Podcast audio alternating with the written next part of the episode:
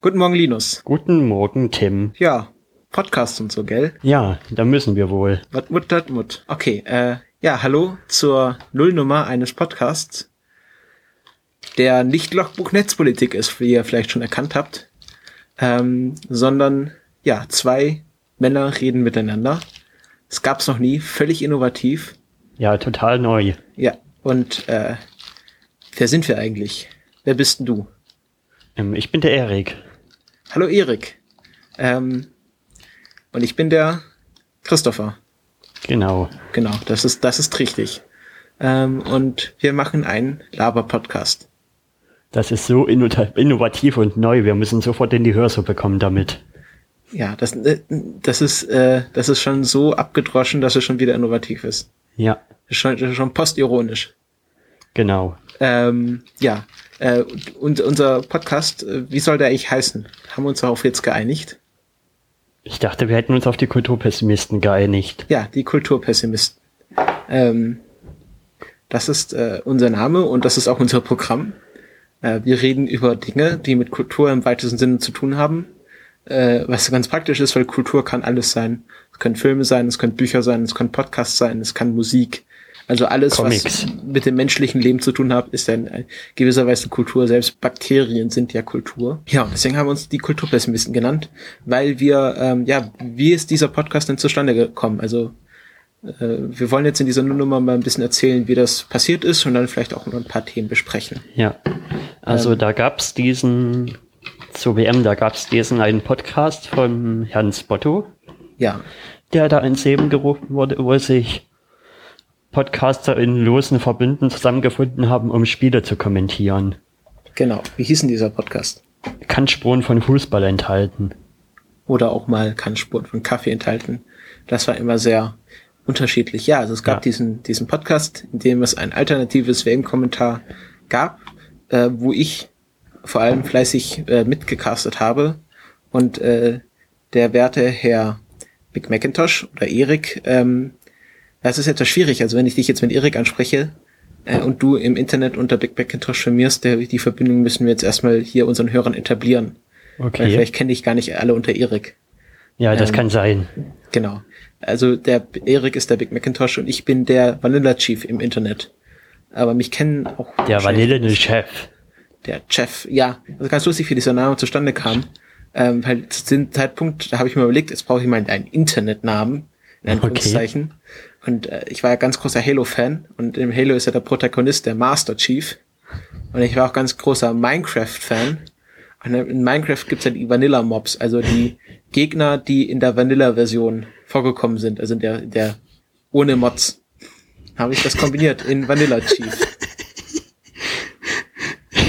Das fand ich einen sehr lustigen, Ja. lustigen Namen. Sehr gut.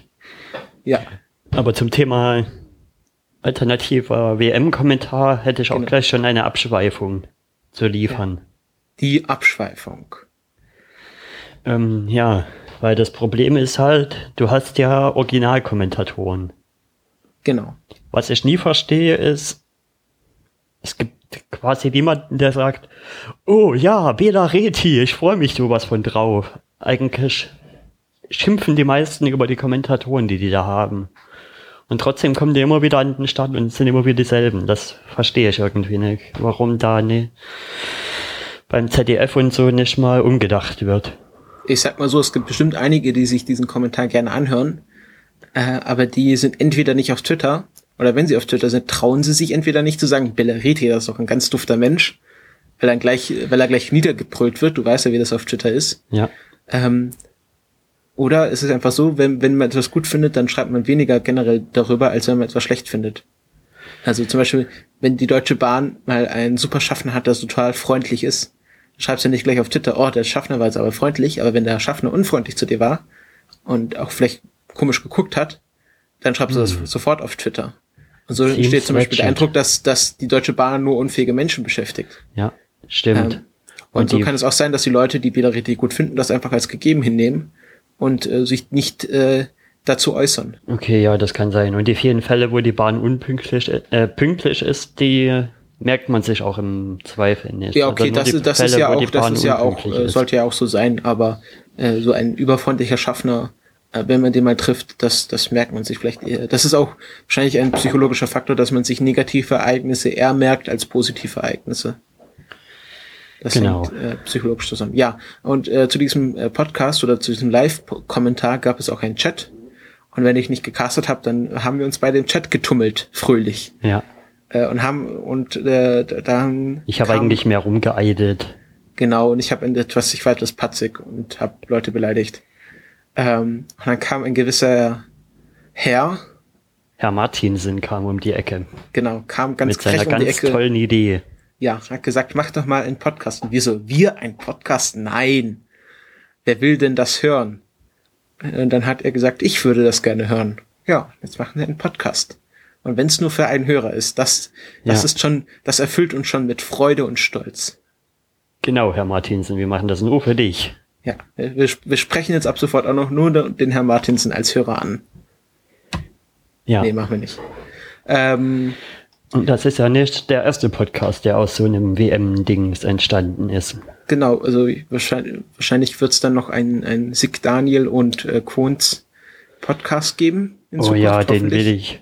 Den, den will ich haben. Hören. Ja, also wir, wir, wir fordern hier auch Podcasts ein.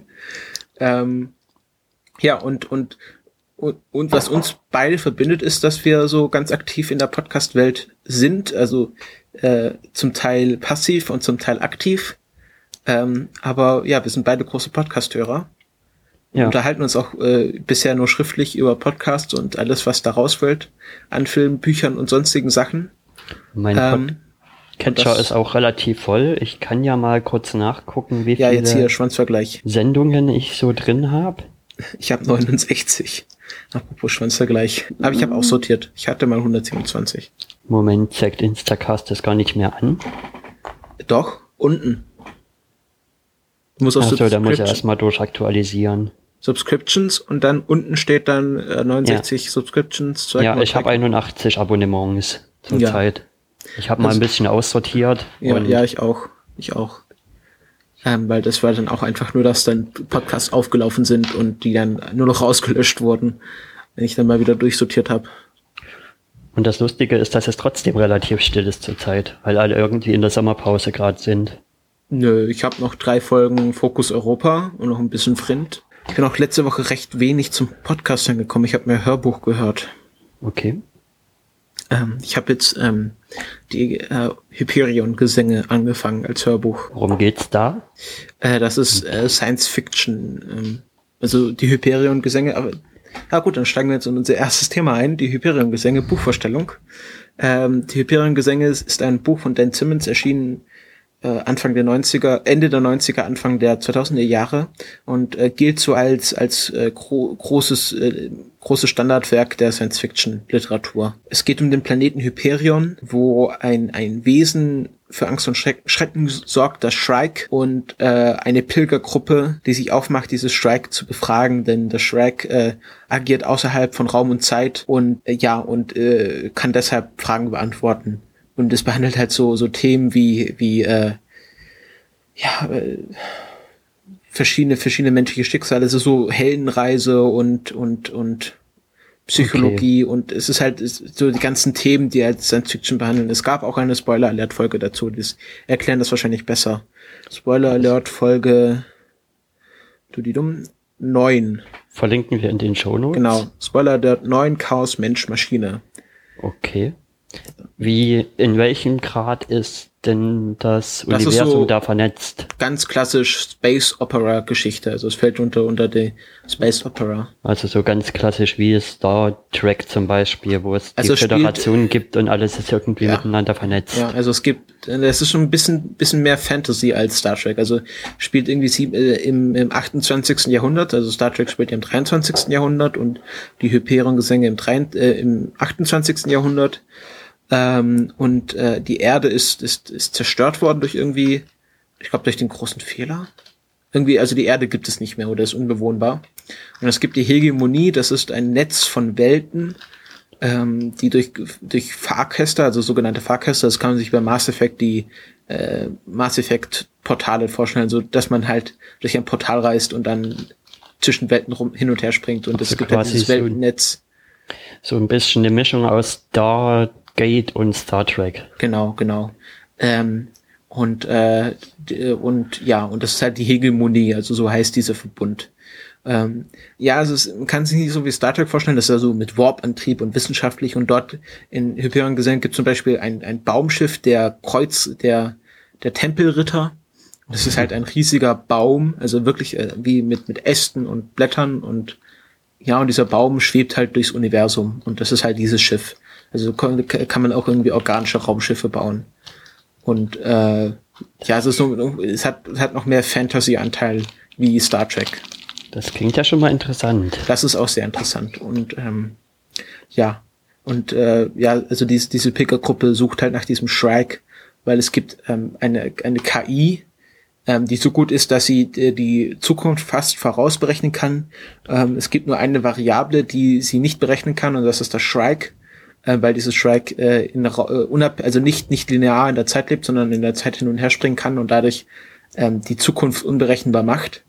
Und ähm, diese Pilgergruppe soll jetzt halt ähm, dem Shrike äh, die Frage nach seinem Geheimnis schicken, weil man weiß auch nicht, wo das herkommt, damit diese KI die Zukunft vorausberechnen kann. Okay.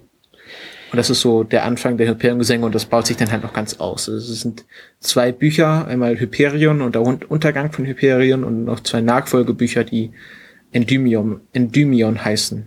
Ähm, Hast du schon mal Menschen wie Götter gelesen? Nein.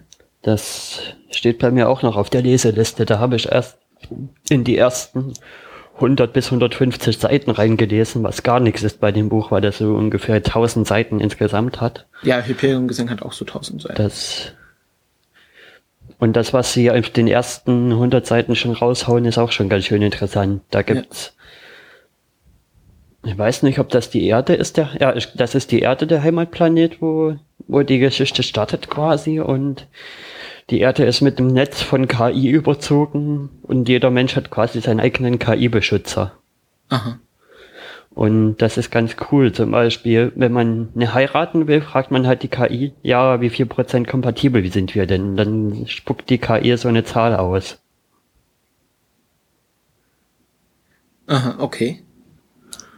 Ähm, das klingt sehr interessant. Das heißt Menschen wie Götter, wir sind ja. das auf Englisch? von weißt Sergei Snergov. Also das ist auch ein, ein Russe. Ein Russe oder ein Pole, glaube ich. Ja, ein Russe. Russische ja. Fantastik. Das hat Holgi mal empfohlen. Ja, ja. Ich schreibe ja meine Hausarbeit über sowjetische Science-Fiction-Literatur. Okay. Aber da habe ich mich noch nicht mit beschäftigt. Die Hausarbeit muss ich noch schreiben. Ähm, aber ja, ja, das ist nicht ja. verwunderlich, dass, dass die Russen da viel geleistet haben. Ähm, aber ja, aber das ist jetzt gar nicht, was wir besprechen wollten. Wir sind etwas abgeschwoffen. Ja. Ich will nur kurz den Bogen fertig machen. Ja. Weil da wird auch relativ viel schon angeteasert, was wahrscheinlich später noch weitergeführt wird. Zum Beispiel nehmen sie in dem Buch als Antrieb, sie können Materie nehmen und das in Zeit umwandeln oder Zeit in Materie umwandeln, wodurch sie sich halt relativ schnell bewegen können. Und sie haben angefangen, alle anderen Planeten im, im Sonnensystem quasi zu terraformen dass sie mhm. da irgendwo künstliche Sonnen installieren und, und solche Dinge. Mhm, mhm. Ja, also bei den äh, Hyperion-Gesängen ist es einerseits mit diesen Sprungtoren gelöst, aber es gibt auch äh, so Kryoschlaf, also dass man eingefroren wird und dann wird immer von der Zeitschuld geredet. Also dass man zum Beispiel zwischen zwei Planeten mit einer Zeitschuld von drei Wochen hin und her reist. Das heißt einfach, dass man äh, eingeschlafen wird und für drei Wochen dann äh, in Kryoschlaf äh, oder wie man das dort nennt, eine, einer kryonischen Fuge verbringt. Okay. Einem kryonischen Divan. Ähm, das ist alles sehr, sehr, äh, ja, so äh, mit Fugen und Divan und, und sehr, sehr fantastisch. Und ähm, dann hat man halt da, diese, diese drei Wochen ist man dann halt quasi nicht gealtert.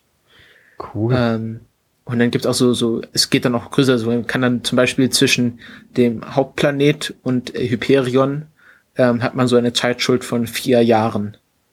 Und es gibt dann auch eine Geschichte von einem Pater, der einen anderen Pater nach Hyperion begleitet und der kehrt dann halt mit einer Zeitschuld von acht Jahren zurück und ähm, ist halt mit seinen ganzen anderen Studienkollegen ist er dann acht Jahre jü äh, jünger als die, weil die acht Jahre gealtert ist, sind und er ist halt, war halt acht Jahre in Kryoschlaf.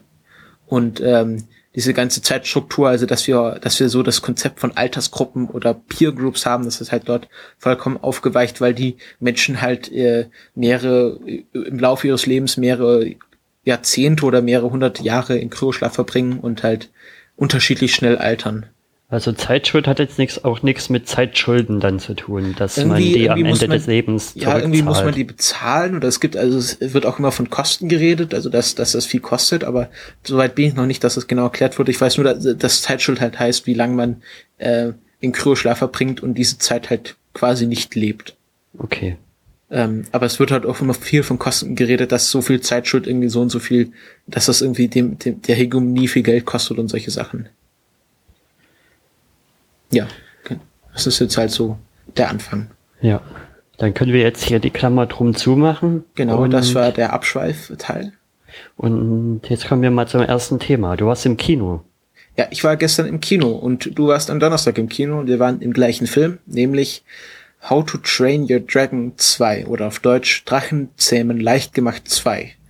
Und wer uns auf Twitter folgt, der weiß, dass äh, wir ziemlich gehypt auf diesen Film waren äh, jetzt gerade oh, vom ja. ersten, ersten Film her. Ich habe den ja erst vor kurzem gesehen, vor einem Monat oder zwei. Und du wahrscheinlich schon länger her. Ähm, und wir beide uns, nachdem wir beide diesen Film gesehen haben, sehr drauf gefreut haben.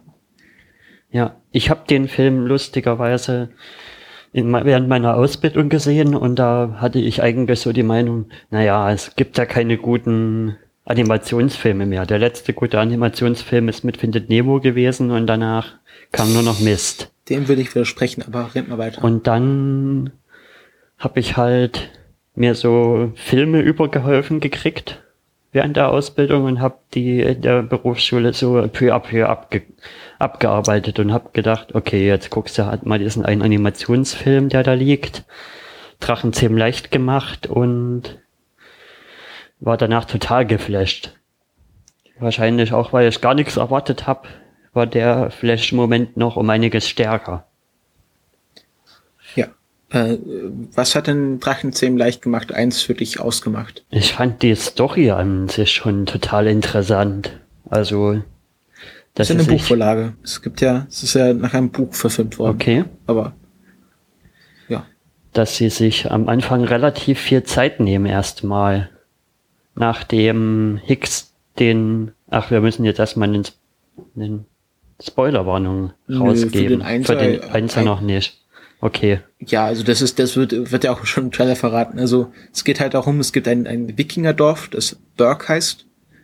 Und dort leben halt Wikinger und was so Wikinger halt machen, die kämpfen halt gegen Drachen. Ja.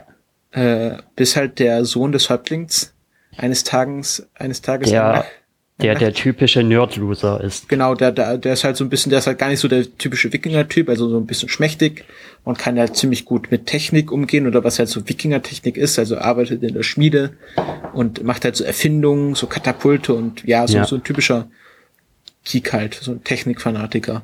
Das ist quasi fast mein Lieblingscharakter, der da in der, in der Schmiede arbeitet. Grobian, den finde ich so großartig. Ja, ja äh, da gibt auch eine kurz äh, eine schöne Anekdote bei Drachenzähm leicht gemacht, gemacht zwei, aber dazu gleich mehr. Ja. Und, und ja, der schießt halt eines Tages einen Drachen ab, was er bevor noch nie geschafft hat und das auch so sein Makel in dieser Gesellschaft war, dass er ähm, einfach nicht stark genug ist, um Drachen zu bekämpfen ja. und das auch nicht irgendwie will oder am Anfang schon möchte, und dann baut er halt ein, eine Balliste oder ein Katapult und schießt halt einen Nachtschatten ab. Und das ist halt so ein legendärer Drache, der unglaublich schnell fliegen kann und dadurch sehr schwer zu, zu bekämpfen ist. Und ähm, den schießt halt an, so dass er nicht mehr fliegen kann. Ja, natürlich glaubt ihm das niemand. Ja. Und was natürlich, was du als Twist im, im Setting ein bisschen vernachlässigt hast, ist, dass der Dorfoberste, haut drauf der Stoische, quasi sein Vater ist. Das habe ich gesagt, der ist der Sohn vom Häuptling. Ach so, okay. Aber vielleicht ja. Also. Aber haut drauf der Stoische ist ja quasi der Prototyp-Wikinger. Mit einem langen roten Bart und. Yeah. Ja, es ist im Grunde halber wie bei Wiki. Genau, genau. Ja, und äh, äh, er, er, er tötet dann diesen angeschossenen Drachen nicht, sondern fängt an zu beobachten. Also ähm, er verhält sich halt wie so ein Naturforscher. Ja er, er hat auch immer sein, sein Notizbuch dabei und macht da sich Notizen und dann fängt er an, diesen Drachen, der in einer Schlucht gefangen ist und dadurch, dass er nicht mehr richtig fliegen kann, da auch nicht mhm. mal rauskommt, davor er fängt halt an, diesen Drachen zu beobachten. Ja, davor kam auch direkt die Szene, wo ich das erste Mal in dem Film Gänsehaut hatte. Welche? Wo er sich, wo er den Drachen frei freischneidet und sich überlegt, hm, bringe ich ihn jetzt um oder nicht und ziemlich schnell feststellt, okay, ich kann keinen Drachen töten. Dann schneidet er ihn frei und dann kommt kurz der Moment, wo es echt hätte gefährlich werden können und dann der Drache einfach abhaut. Ja.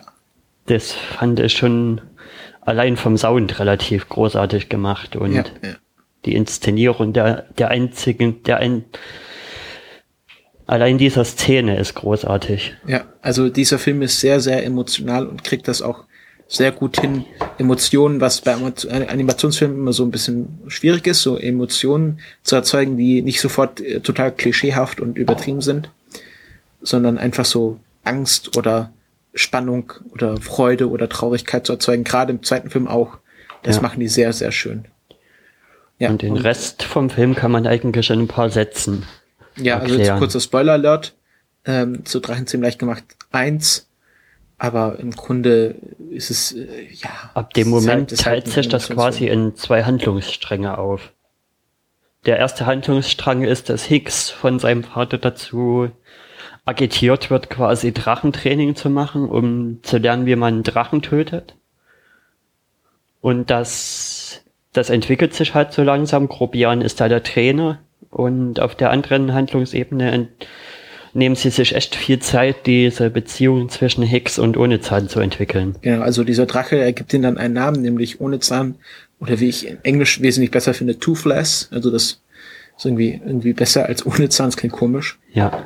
Ähm, Weil er einziehbare Zähne hat. Genau, also er denkt erst, er hätte keine Zähne, äh, stellt dann ziemlich schnell fest, er hat Zähne, die sind halt nur einklappbar. Äh, er hat sozusagen äh, Donaldisten wissen, äh, wissen, was ich meine, eine fehlmannische Kapsel, ähm, weil die Enten in Entenhausen haben ja auch einziehbare Zähne. und dann hat sich mal ein Donaldist hingesetzt und das erforscht und äh, nachdem wurde es jetzt benannt und das ist die sogenannte fehlmannische Kapsel, wo die Enten ihre Zähne einziehen können. Und äh, diese Kapsel hat äh, ohne Zahn jetzt auch. Und genau. äh, ja, hat auch, äh, und durch diesen Anschluss, er hat irgendwie, so, er hat einen Schwanz und auf diesen Schwanz sind so zwei Flossen, womit er in der Luft navigieren kann. Und äh, eine davon wurde durch Hicks Schuss abgeschossen. Und, ähm, Weswegen er nicht mehr abheben kann. Genau. Und dann baut ihm Hicks halt ein Gestell, ähm, wo er halt als Reiter dieses Drachens diese, diese Schwanzflosse steuern kann und einerseits Toothless damit äh, möglich zu fliegen, aber andererseits ihn auch steuern kann. Ja, und in der Handlungsebene wird das halt in dem Handlungsstrang wird es halt immer mehr, entwickelt er immer mehr an dem Gerät, dass er das besser steuern kann und so weiter. Ja. Und gleichzeitig lernt er von ohne Zahn gewisse Sachen über Drachen, die er wiederum im, im Drachentraining verwenden kann. Ja, er wird halt so ein bisschen der Drachenflüsterer. Also zum Beispiel haben Drachen Angst vor Aalen. ja, das ist so großartig. Ähm, und äh, also sie, äh, er, er muss dann mit anderen Jugendlichen aus seinem Dorf ähm, äh, das, das Drachenkämpfen trainieren und wird halt vom, vom Schmiedemeister des Dorfes Grobian, der dessen Hand von einem Drachen abgebissen wurde und er jetzt da verschiedene Prothesen hat, wie ein Hammer oder ein Streitkolben. Ähm, ja. ja, wird er halt trainiert in so ein, einer Arena und ja, und er erkennt halt ganz schnell, dass man Drachen nicht nur bekämpfen kann, sondern sie auch äh, zähmen kann oder einschüchtern kann, indem man sie ihnen halt Aalen vorwirft oder sie äh, irgendwelche Bewegungen, man kann sie hypnotisieren sozusagen, also wie so Schlangenbeschwörer. Man kann machen. sie an gewissen Triggerpunkten massieren, wo sie dann einfach umfallen. Genau, genau. Und ähm, dadurch wird sie halt verhalten sich auch relativ katzenhaft bei Lichtpunkten zum Beispiel, wo sie einfach hinterher springen. Ja, das ist ja meine Theorie, warum Drachenzähmen leicht gemacht so erfolgreich ist, weil sie erkannt haben, was mag das Internet am meisten? Katzen. Machen wir einfach einen Film über Katzen, aber ersetzen die Katzen durch Drachen. Also im Grunde sind das, sind das feuerspeiende, fliegende Katzen mit Schuppen. Aber sie sind halt genauso arrogant, arrogant. Also sind, sind nicht wie Hunde, die dann total ergeben ihrem Meister sind, sondern haben auch schon irgendwie ihren eigenen Willen. Ja. sind manchmal ein bisschen bockig und sind halt eigentlich Katzen. Und äh, er wird, er, er tut dann so, als wäre der total tolle Drachenbekämpfer, weil er halt immer die Drachen einschüchtern kann und alle sind so erstaunt, dass dieser Hicks auf einmal, oder wie er im Englischen heißt, Hiccup, ja. äh, auf einmal so gut mit Drachen umgehen kann. Jetzt kommt äh, dann. Ja, ich glaube, das können wir einfach überspringen. Wir sagen einfach äh, im Laufe der Ereignisse von Film 1 genau. äh, passiert es dann halt, dass dann am ja, Schluss. Die, die Plotstränge werden dann halt wieder zusammengeführt. Genau. Und äh, das müssen wir jetzt ja nicht verraten, aber ähm, am Schluss reitet dann das ganze Dorf auf Drachen. Ja. Und, und Drachen sind jetzt halt die Freunde von Wikingern. Oder von diesem bestimmten Dorf Burg. Ja, da stecken noch echt viele interessante Dinge drin, die man aber auch selbst entdecken kann. Genau. Zum das Beispiel das mit dem Vater, dass er ja quasi während der Zeit ausgezogen ist, um das Drachennest zu suchen und, und gescheitert zurückkehrt erstmal. Ja, ja. Und da quasi die Botschaft mitgeteilt bekommt, dass sein Sohn jetzt hier echt gut mit den Drachen ist und dafür ausgewählt wurde, den, den, seine erste Tötung ja, genau. zu vollziehen. Das ist dann so der erste Klimax dieses Films. Ja. Ähm, ja, aber jetzt, äh, wir wollen ja nicht über diesen Film reden, sondern über Drachenzähmen leicht gemacht. Zwei. Das machen wir jetzt erstmal spoilerfrei. Ähm, ja, also der Film fängt an. Alle Wikinger reiten auf Drachen. Ähm, und, und ohne Zahn ist es schon ein bisschen gealtert. Also dieser zweite Film, das ist das mehr so ein Coming-of-Age-Film für, für, für Hiccup oder Hicks auf Deutsch. Ja. Ähm, er ist schon ein bisschen erwachsener, hat so ein bisschen leichten Bartschatten und es ist mehr so, also im ersten Film, wie alt war er da? So 14, 15? Ja, es ist fünf Jahre später. Ja, und es ist so, so 18, 19, 20. Nee, stimmt, er ist jetzt genau 20 in dem Film, das wird auch öfters gesagt. Aber wollen wir vielleicht erstmal noch kurz das für davor besprechen? Was? Also, wo hast du den Film geguckt? Im Kino.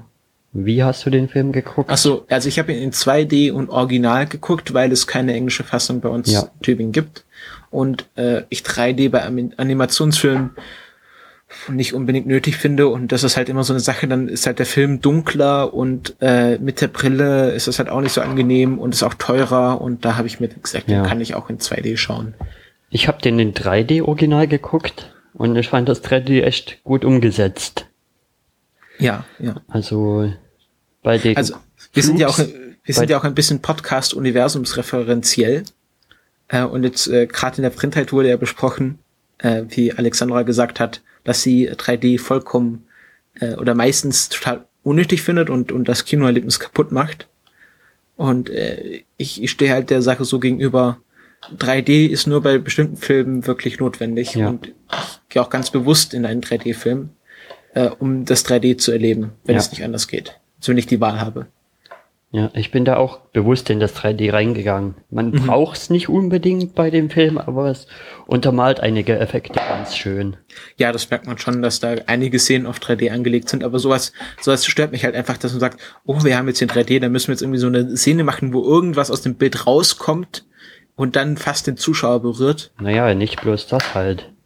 Die Higgs und ohne Zahn Fliegeszenen sind halt in ja. 3D nochmal um einiges genialer. Ja, ja, aber ich, ich fand, das ist halt gerade bei diesem Film nicht nötig, vielleicht mal wieder bei einem anderen. Also zum Beispiel Guardians of the Galaxy werde ich mir auf jeden Fall in 3D anschauen und dafür werde ich wahrscheinlich ja. auch in Cinemax gehen. Weil es einfach, ja, aber Genau, du hast ihn dir 3D angesehen und du fandest, dass das 3D da vollkommen gut eingesetzt wurde. Ja, es wurde gut eingesetzt. Genau. Ja, und die Synchronisation ist ja meistens auch so ein Thema. Das ist das ist so eine Sache. Also wenn man es gewöhnt ist, wenn man viele Filme auf Deutsch schaut, fällt das auch nicht so mehr so auf. Also ich merke das zum Beispiel, ich habe jetzt angefangen, fast nur noch Filme in Englisch zu schauen, wenn sie in Englisch gemacht ja, wurden. Das mache ich mittlerweile auch nur noch.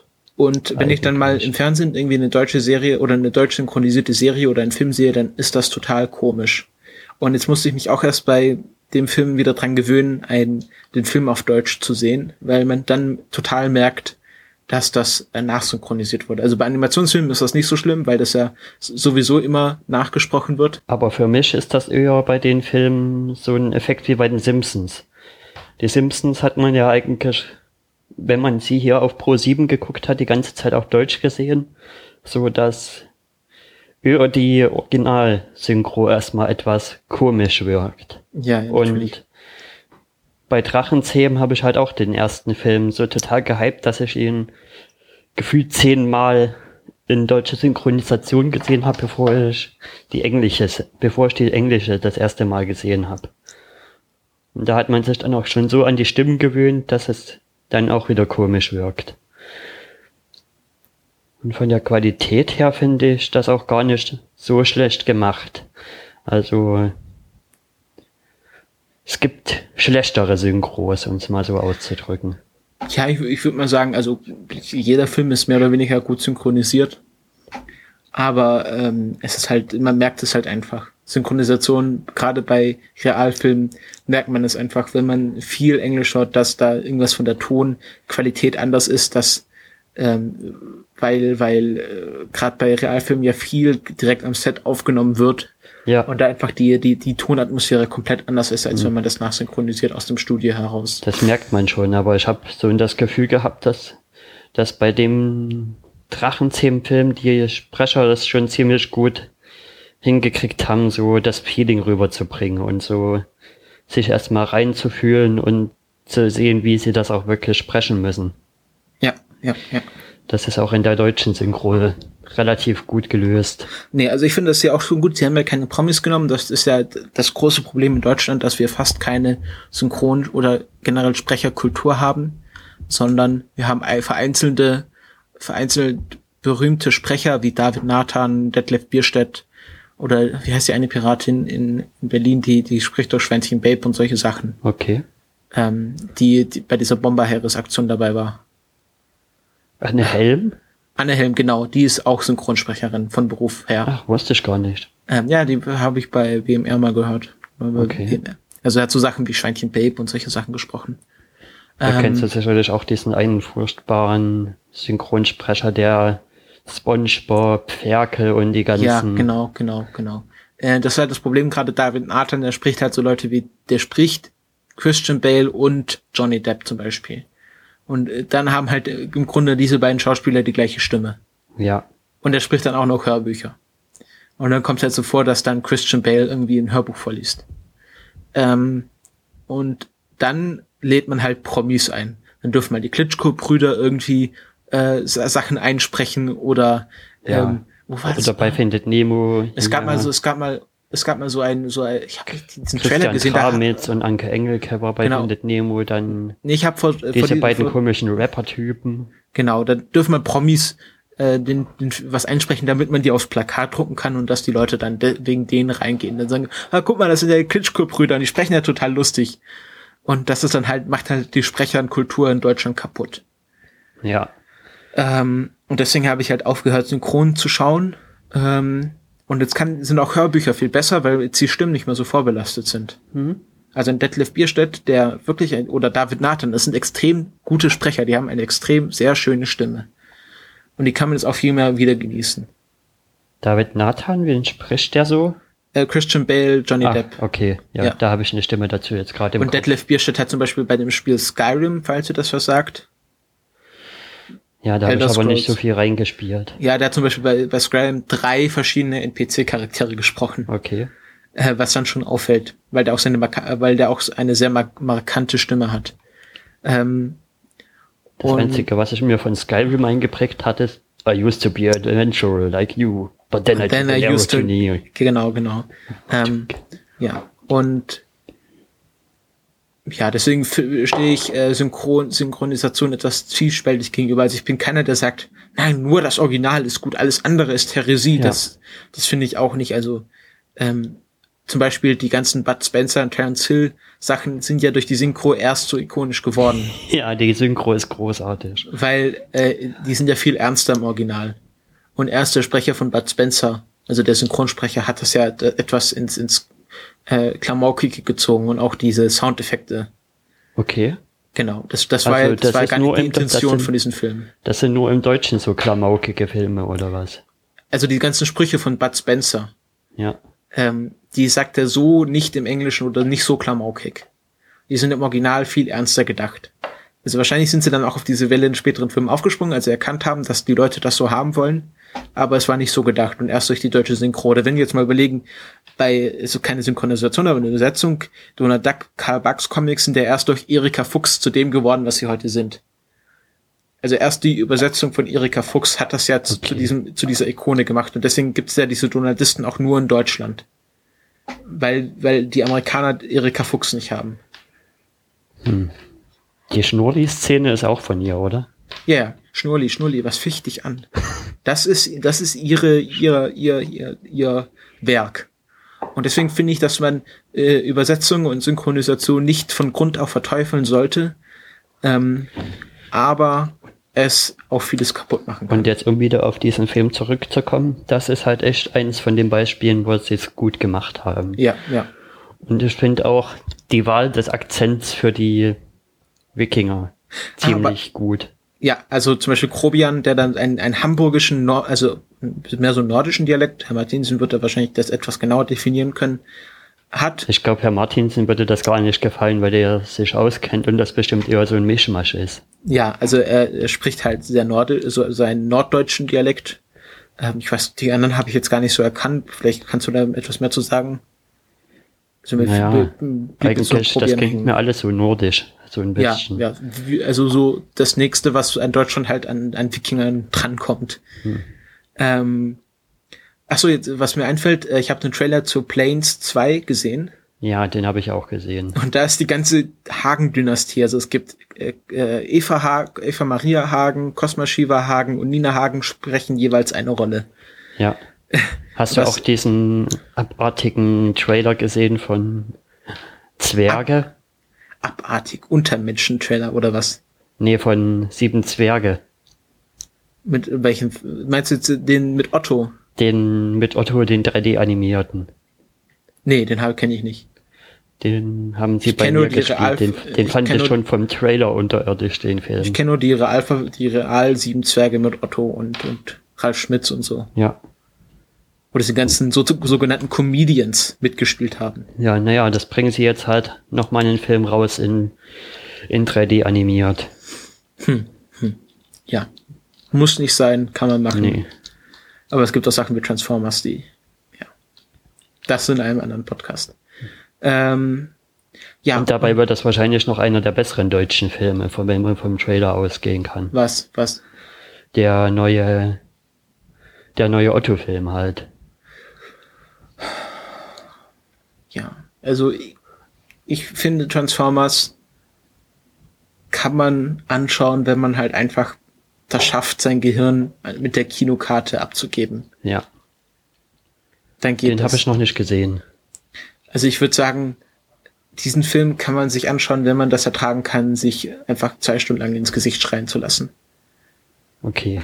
Wenn man das, also es gibt Leute, die, die einfach so sagen, ich schaue mir jetzt mal einen Blockbuster an und ich will da jetzt nicht viel denken. Ich hatte einen langen, harten Arbeitstag hinter mir. Kommt Transformers, das sind Autos, die sich in Roboter verwandeln und auf Dinosauriern reiten. Das klingt doch cool. Auf Dinosauriern reiten, die aus Robotern bestehen. Genau, genau.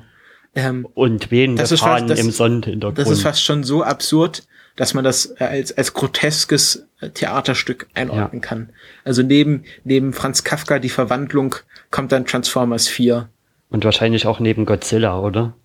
Hm, Godzilla fand ich gut. Also es gab viele, die sagen, ah, Godzilla, die Story war nicht so schön. Ich sag einfach, Godzilla schaut man nicht wegen der Story, sondern wegen Godzilla. Das ist äh, kein Film, was ich, es gab irgendwie ein Review, da habe ich nur den Anfang gelesen, da sagt also Transformers oder auch Godzilla sind die ersten posthumanistischen, die po ersten posthumanen Blockbuster, hm. wo die Menschen keine Rolle mehr spielen. Ja, kann sein. In Godzilla spielen die Menschen keine Rolle, in Transformers spielen die Menschen keine Rolle, Rolle sondern es geht um Roboter, es geht um Riesenmonster. Und das ist gerade der Weg, wo äh, Hollywood hinsteuert, in diese posthumane Blockbuster-Zeit. Die wird auch vorbeigehen, das ist kein, keine Frage, genauso wie gerade das Reality, Scripted Reality TV wieder aus dem Fernsehen verschwindet. Aber da müssen wir jetzt einfach mal durch. Ach so, das verschwindet gerade wieder. Ich verfolge gerade Fernsehen gar nicht mehr. Deswegen also ich auch nicht, aber ich höre, ähm, um einen Podcast zu plagen, die Medienkuh. Ähm, mhm. Ähm, das ist ein, ein äh, Podcast, der von äh, Kevin Körber, einem ehemaligen Giga-Mitarbeiter und Dominik Hammes gemacht wird die sich äh, ein bis zwei, ein, ein, einmal die Woche oder alle zwei Wochen ähm, zusammensetzen und über das deutsche Fernsehen reden oder über die deutsche Medienlandschaft. Ja. Kann man durchaus anhören. Also gerade wenn man kein Fernsehen schaut, aber so ein bisschen informiert bleiben möchte, das ist schon sehr gut. Und auch sehr lustig gemacht. Also die hm. können wirklich gut unterhalten. Aber wollen wir äh, jetzt mal auf den Film einsteigen? Ja, wollte ich schon die ganze Zeit, aber du hast mich immer abgehalten. Das Ding. Muss ich jetzt erst patzig werden. Das Ding ist, wir brauchen ja jetzt nicht so unbedingt die Handlung nachzuerzählen. wir können ja eher die Leute auffordern, sich den Film anzuschauen und weil der ist echt gut. Ja, aber und dann so, einzelne so Spoiler Alert abgeben, Spoiler Alert abgeben, dass wir jetzt äh, den Film spoilern. Machst du eine Kapitelmarke rein? Ich mache Kapitelmarken. Also ähm, wenn euer Podca Podcatcher Kapitelmarken unterstützt, was er eigentlich sollte, ähm, dann könnt ihr das jetzt einfach überspringen äh, und äh, das nächste Thema einschalten. Wir werden jetzt Drachenzähm leicht gemacht, zwei Spoilern bis zum Erbrechen. Genau. Ja. Also. Was hast du erwartet? Und was hast du vorgefunden, um mal die Holgi-Frage also, zu stellen? Ich habe den Trailer schon gesehen und ähm, in diesem Trailer wurde ja fast schon der ganze Film erzählt, was mich ein bisschen gestört hat. Also das, das ist, machen die meisten Trailer. In, in, in, dem Film wurde zum Beispiel schon verraten, dass er seine Mutter trifft, was ich unglaublich frech fand, dass sie das gemacht haben. Ja. Und und auch schon die ganze Handlung mit mit äh, mit äh, Dragon Drogo Blutfaust Faust Blut Bluterfaust. Drago Blutfaust. Ja, äh, Drogon Bluterfaust. ähm, und das wurde schon alles dort erzählt und das fand ich halt einfach, es geht einfach nicht. Das sind einfach mhm. so Sachen, die man bei Trailern, die zwar vorkommen, aber die eigentlich nicht, die eigentlich, der sollte eigentlich die derjenige, der diesen Trailer geschnitten hat, sofort gefeuert, fristlos, ja. ohne Abfindung. Ähm, ja, und äh, zum Beispiel ist mir bei dieser Mutter, das ist mein erster Punkt aufgefallen, das ist im Grunde Jane Goodall. Also die, ich weiß nicht, kennst, kennst du Jane Goodall? Nee. Das ist die äh, Forscherin, die mit Primaten gelebt und äh, die, diese Primatenforschung vorangetrieben hat oder im Grunde erfunden hat. Bei ist, dem Planet der Affen? Nein, nein, das ist eine echte Frau. Ach so. Jane Goodall hat ganz lange quasi mit den Affen im Urla Urwald gelebt. Also so wie, wie Hiccups Mutter, ich glaube, die Valka heißt die, ähm, hat sie halt mit diesen Affen gelebt und sie halt erforscht und halt äh, so Meilensteine in der Primatenforschung gebracht oder vorangebracht. Und mhm. ähm, diese, die, also äh, Hiccups Mutter, die Valka heißt. Ah, jetzt äh, weiß ich, da gab es auch mal eine Simpsons-Folge zu der genau, Frau. Genau, genau. Ähm, die ist auch mehr oder weniger berühmt dadurch. Ähm, Valka ist halt äh, Jane Goodall der Drachen. Also sie hat sich ja komplett diesen Drachen angepasst. Also sie trägt diese Maske, ähm, sie hat diesen Stab, womit sie dieses Drachenzischen nachmachen kann. Ja. Und, ähm, und womit sie sich von Flügeln runtergleiten lassen kann. Genau. Und also sie, sie reitet ja auch, sie reitet ja nicht auf Drachen, sondern sie kann ja mehr oder weniger auf denen freihändig stehen. Ja, sie kann über die Drachen rüberlaufen, von einem genau. auf den anderen. Genau, genau. Also sie hat sich komplett diesen Drachen assimiliert oder integriert und hat sich auch mehr oder weniger dem Drachenkönig ähm, unterworfen. Mhm. Und das fand ich schon, fand ich schon sehr gut, dass sie das so gemacht haben. Ich habe ein bisschen die Trivia gelesen und zum Beispiel war es so gedacht, dass äh, Valka äh, die Antagonistin dieses Filmes werden soll und äh, Drogo Blutfaust erst im nächsten Film erscheinen sollte. Okay. Und dann haben sie diese ganze Storyline mit Drogo noch nachträglich reingeschrieben und Valka zu Verbündeten gemacht. Also das mit der Mutter, das hätte echt mehr Impact gehabt, wenn sie das nicht in den Trailern mit aufgenommen hätten. Genau. Oder wenn sie diesen ganzen Film darauf angesetzt haben, dass er quasi da, der große, große Twist ist, dass das äh, seine Mutter ist und nicht sofort nach zehn Minuten im Film dann gezeigt wird. Ja, weil im ersten Film wird ja das noch ziemlich emotional aufgebaut mit der ja, es wird halt Szene, wo, sie wurde halt von Drachen getötet. Wo Haut drauf ihm dann auch den Helm schenkt und sagt, ja, das ist ein Brustpanzer von deiner Mutter. So haben wir sie immer bei uns. Ja, ja. Und ähm, äh, das ist auch so ein bisschen im Film dann so ein bisschen aufgezeichnet, ja, äh, dass dann, dass dann Hiccup sich so äh, Sorgen macht, er weiß halt nicht, wer er ist, so typisches Coming of Age, wer bin ich, was, was werde ich, was soll ich in meinem Leben machen, so, ja. so typische Coming of Age Themen. Ja, sagt, ja kommt, ich bin halt nicht wie mein Vater und ich weiß halt nicht, wer meine Mutter ist. Hm, dann kommt gleich noch die Sache mit rein, ja, er soll halt Häuptling dass werden. Dass er der Stammeshäuptling werden soll. was ja eigentlich auch in so einer patriarchalischen Gesellschaft wahrscheinlich so gang und gäbe ist, oder? Dass, ja, ja. dass der Vater auf den Sohn sein Amt weiter vererbt. Was ich halt schön gefunden hätte, was, was so ein bisschen Film, diesen, diesen Film noch etwas perfekter gemacht hätte, wenn einfach, ähm, wer ist deine Freundin? Astrid? Astrid, genau. Wenn die einfach Stammeshäuptling gew ge geworden wäre. Also sie hatte irgendwie Lust drauf, sie kann das auch irgendwie. Hm aber es ist halt in dieser Gesellschaft irgendwie nicht vorgesehen, dass sie Häuptling wird. Aber dass man einfach so progressiv ist, weil ist ja eh Fantasy mit Drachen und so, dass du sagst, ja, Hiccup hat jetzt einfach keine Lust auf Star Halbling, der macht das jetzt einfach, äh, wer ist jetzt, ich hab's schon wieder vergessen. Wer ist jetzt nochmal?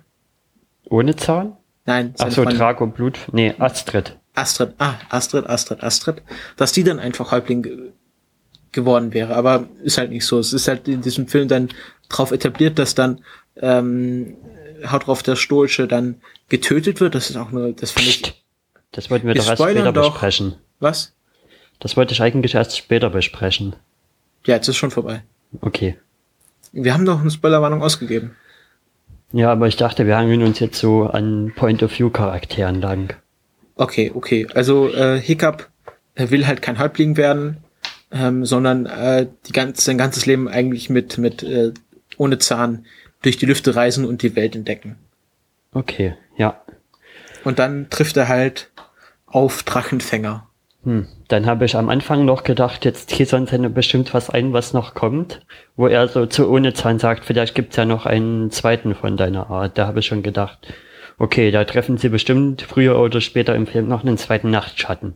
Ja, aber war ja nicht so. War ja nicht so, leider. Also, aber er hatte, er hatte dann doch sein Love Interest. Ach so, ja, stimmt. Der Drachen von der Mutter. Stimmt. Also entweder der Drache ist weiblich oder, oder Geschlechterrollen bei Drachen sind nicht so genau definiert. Man kann ja jetzt nicht so genau sagen, ob, ob vielleicht auch ohne Zahn weiblich ist, kann man ja nicht sagen. Aber ich glaube, das ist schon definiert. Also am Ende rennen ja, wie heißt denn, Fischbein und Raffenus. Raffenus oder Taffnus, der, der männliche von beiden, rennen auf ihre Drachen zu und sagen, oh, meine Gute oder sowas. Was ja schon impliziert, dass ihre Drachen Weibchen sind. Ja, es kann sein, dass, dass die da irgendwie das definieren, aber es wird ja nie explizit gesagt, ob ähm, ohne Zahn, okay, wird mit R angesprochen, aber ja. Ähm, zum Beispiel der Drache von der Mutter wird ja nicht genau gesagt, ob der jetzt männlich oder weiblich ist. Genau. Ähm, Und die Alphas wird auch nicht angesprochen, ob die männlich oder weiblich sind oder ob die einfach genau, das Drachen aus sich selbst erzeugen können. Genau, genau. Also Drachen legen ja meistens Eier. Ähm, und es wird, wird, wird auch nie gezeigt, ein eierlegender Drache wird, der, wird dann nie in Action sozusagen gezeigt oder ein Drache, der halt das Nest beschützt, dass man jetzt irgendwie was draus schließen könnte, wer jetzt weiblich oder wer jetzt männlich ist. Ja. Ähm, Hat man überhaupt mal Dracheneier gesehen in den beiden nein, Filmen? Nein, es nicht. gibt nur Drachenbabys. Genau. Die gibt's ja aber, ja.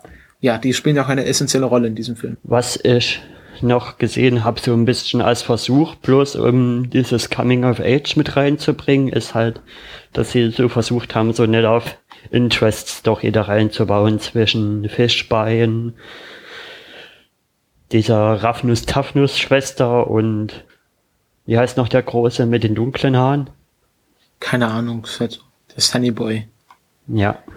Die sich halt äh, ähm, um, um die eine Zwillings Schwester der Zwillinge streiten. Genau. Fand ich auch ganz lustig, dass sie halt auch dann so immer sagt, dass sie beide so ein bisschen komisch findet und äh, sich dann in diesen äh, muskulösen Drachenfänger verliebt. Ja. Ähm, und dann immer so ein bisschen hin und her schwenkt. Also sie treffen halt auf diese Drachenfänger. Also gehen wir jetzt davon aus, dass die Leute den Film gesehen haben oder nicht? Ja, wir gehen jetzt davon aus, dass die Leute den Film gesehen haben. Okay, also äh, das fand ich halt so lustig so, ah, ich mag dich, dann verrät sie sie, jetzt mag ich dich nicht mehr und dann äh, schlägt er sich wieder auf, auf ihre Seite und so, jetzt finde ich dich wieder cool. Ja. Ähm, das war ich schon sehr lustig. Also ich fand, fand alle Charaktere waren auf ihre Weise ziemlich cool. Ähm, also die Zwillinge waren ziemlich toll.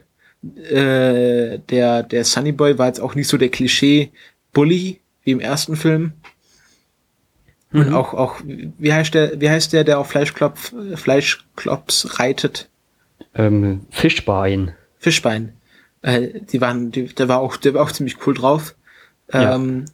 Und also im Grunde waren alle Charaktere sehr, sehr schön gezeichnet.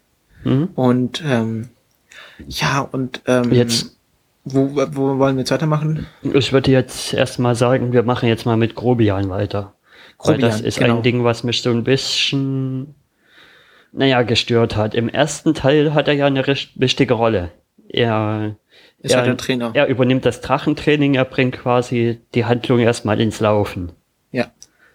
Den einen Handlungsstrang und bringt den auch echt voran. In dem Film fand ich eher, der ist mir so ein bisschen zu sehr zu einem Comic Relief verkommen. Ist dir eigentlich aufgefallen, dass, dass Grobian schwul sein soll? Nein. Da steht nämlich in der IMDb-Trivia, das habe ich von kurz angesprochen, dass äh, es gibt auch die eine Szene, wo, wo äh, Haut drauf äh, dann Valka trifft und sie halt so ein bisschen äh, tanzen tanzen und er sagt, ah, ich habe halt nie geheiratet irgendwie, das ist mir viel zu viel Aufregung und dann gibt es noch einen anderen Grund und er spricht er halt nicht an Okay. Und das soll so ein bisschen darauf hindeuten, dass er halt so schwul ist und auch offen schwul in dieser Welt ist. Weil auch dieser Sprecher von Krobian dann immer so bei diesen Szenen dann oft er dann gesagt hat, ah, das ist der Moment, wo, wo Krobian sich outet. Ähm, mhm. Und das ist halt irgendwie jetzt, jetzt Kanon in dieser, in dieser Welt, dass Krobian homosexuell ist. Okay, das macht ihn mir wieder etwas sympathischer. Ja, also es, ja. Aber selbst wenn er das ist, das ist eigentlich auch egal. Nee, das fand ich einfach coolen, coolen, ja. coolen äh, Einblick. Also dass man da jetzt so ja. Das einfach so mal genau. fallen lässt. Dann kam der erste Moment, wo ich so ein bisschen feuchte Augen hatte, wo, wo sie anfangen zu singen. Ja, und tanzen und das war halt so ein bisschen auf Happy Family ja. machen. Und dann kriegen sie es aber auch echt immer wieder gut hin, das gleich ins in Sachen umzuschwenken, wenn dann Grobian mit eintaucht und, und diesen Ton ewig lange hält und ja, ja ich kann immer noch, ich bin fertig. Ich kann. Also so ein bisschen das dann auflöst, die Szene, dass die dann nicht so ganz schwülstig ist. Ja. Ja, ja, das ist echt toll. Und dass man auch merkt, also das Haut drauf ähm, wirklich auch Gefühle hat und also so ein bisschen Charakterentwicklung hat einfach, dass er nicht nur dieser, dieser Vater ist, der. Ja, Charakterentwicklung hat er ja wie Hulle eigentlich, hat er die meiste Charakterentwicklung von allen über die ja. beiden Filme. Ja, also am Anfang ist er halt so dieser typische Wikingerhäuptling, Kampf, Trinken, Schlafen, Kampf, dieser Kreislauf. Ja. Und irgendwie alles fürs Dorf. Alles ist böse, also ja. Drachen sind böse, Böses muss ausgerottet werden. Ja, und jetzt ist er halt so der eigentlich, eigentlich liebende Ehemann, der seine Frau vermisst hat. Ja. Und, ähm, und und der sich auch echt Gedanken macht, hm, ja. irgendwie muss ich meinem Sohn noch verklickern, dass, dass das echt wichtig ist mit dem, genau, genau. mit dem Häuptlingsposten. Genau, Ein Dorf also braucht einen Häuptling. Ja. Und dass er dann äh, auch seiner Frau dann nicht böse ist, sondern ja alles verzeiht. Sie sagt dann ja schon, ich weiß jetzt, was du sagen wirst, wie konnte ich nur äh, unseren Sohn verlassen? Aber dass er gesehen, dass das, dass das nicht funktioniert und ich nicht in einer Gesellschaft leben wollte, die Drachen tötet. Ja. Und er das dann ja, er hat das ja dann auch zwischenzeitlich erkannt mhm. äh, und ihr dann auch alles verzeiht und dass sie dann eigentlich wie so ein frisch verliebtes Pärchen, er, er macht ja dann nochmal einen Heiratsantrag, was ich auch sehr schön fand. Ja. Das war so toll, dass er, dass er dann nochmal um, um seine Frau wirbt. Mhm. Und ähm, ja. Und ja, was, was war dann die zweite Szene, die der dann Tränen in die Augen Nee, als nächstes würde ich jetzt erstmal noch kurz die anderen Charaktere abrunden. Also okay. Also quasi diese Drachenfänger, dann würde ich noch mal kurz über, Dra über Drago reden. Okay, also wir haben diese Gruppe von Drachenfänger. Ähm, also im Grunde ist es ja nur dieser eine Charakter und ein paar Statisten. Das war mir irgendwie unverständlich, wofür die da waren. Ja, die, die sollten halt die Connection zu Drago machen. Ja, aber irgendwie standen mir die, die, die ganze Zeit zu passiv rum.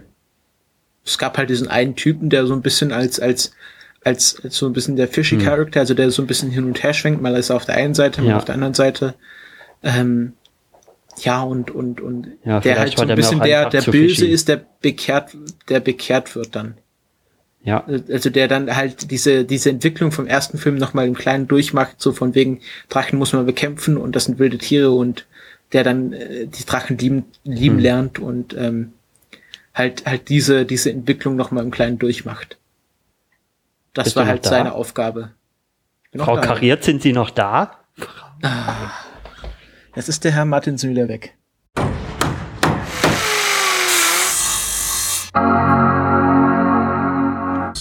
So, dann sind wir jetzt wieder da. Okay, wir hatten kurze technische Probleme. Apple und ja, ihr kennt das ja. Ja. Ist alles nicht so toll. Ähm, aber wir sind jetzt wieder da. Äh, wo waren wir stehen geblieben? Ich hatte was erzählt, aber ich weiß nicht mehr was. Wir waren bei dem Fishy Character und ich glaube, den haben wir auch ziemlich gut abgerundet und da können wir ja. jetzt über, über Drago Blattfest reden. Ja, das ist äh, so der große Antagonist, ähm, der halt im Grunde äh, Genghis Khan Abklatsch ist oder ja, einfach, einfach die.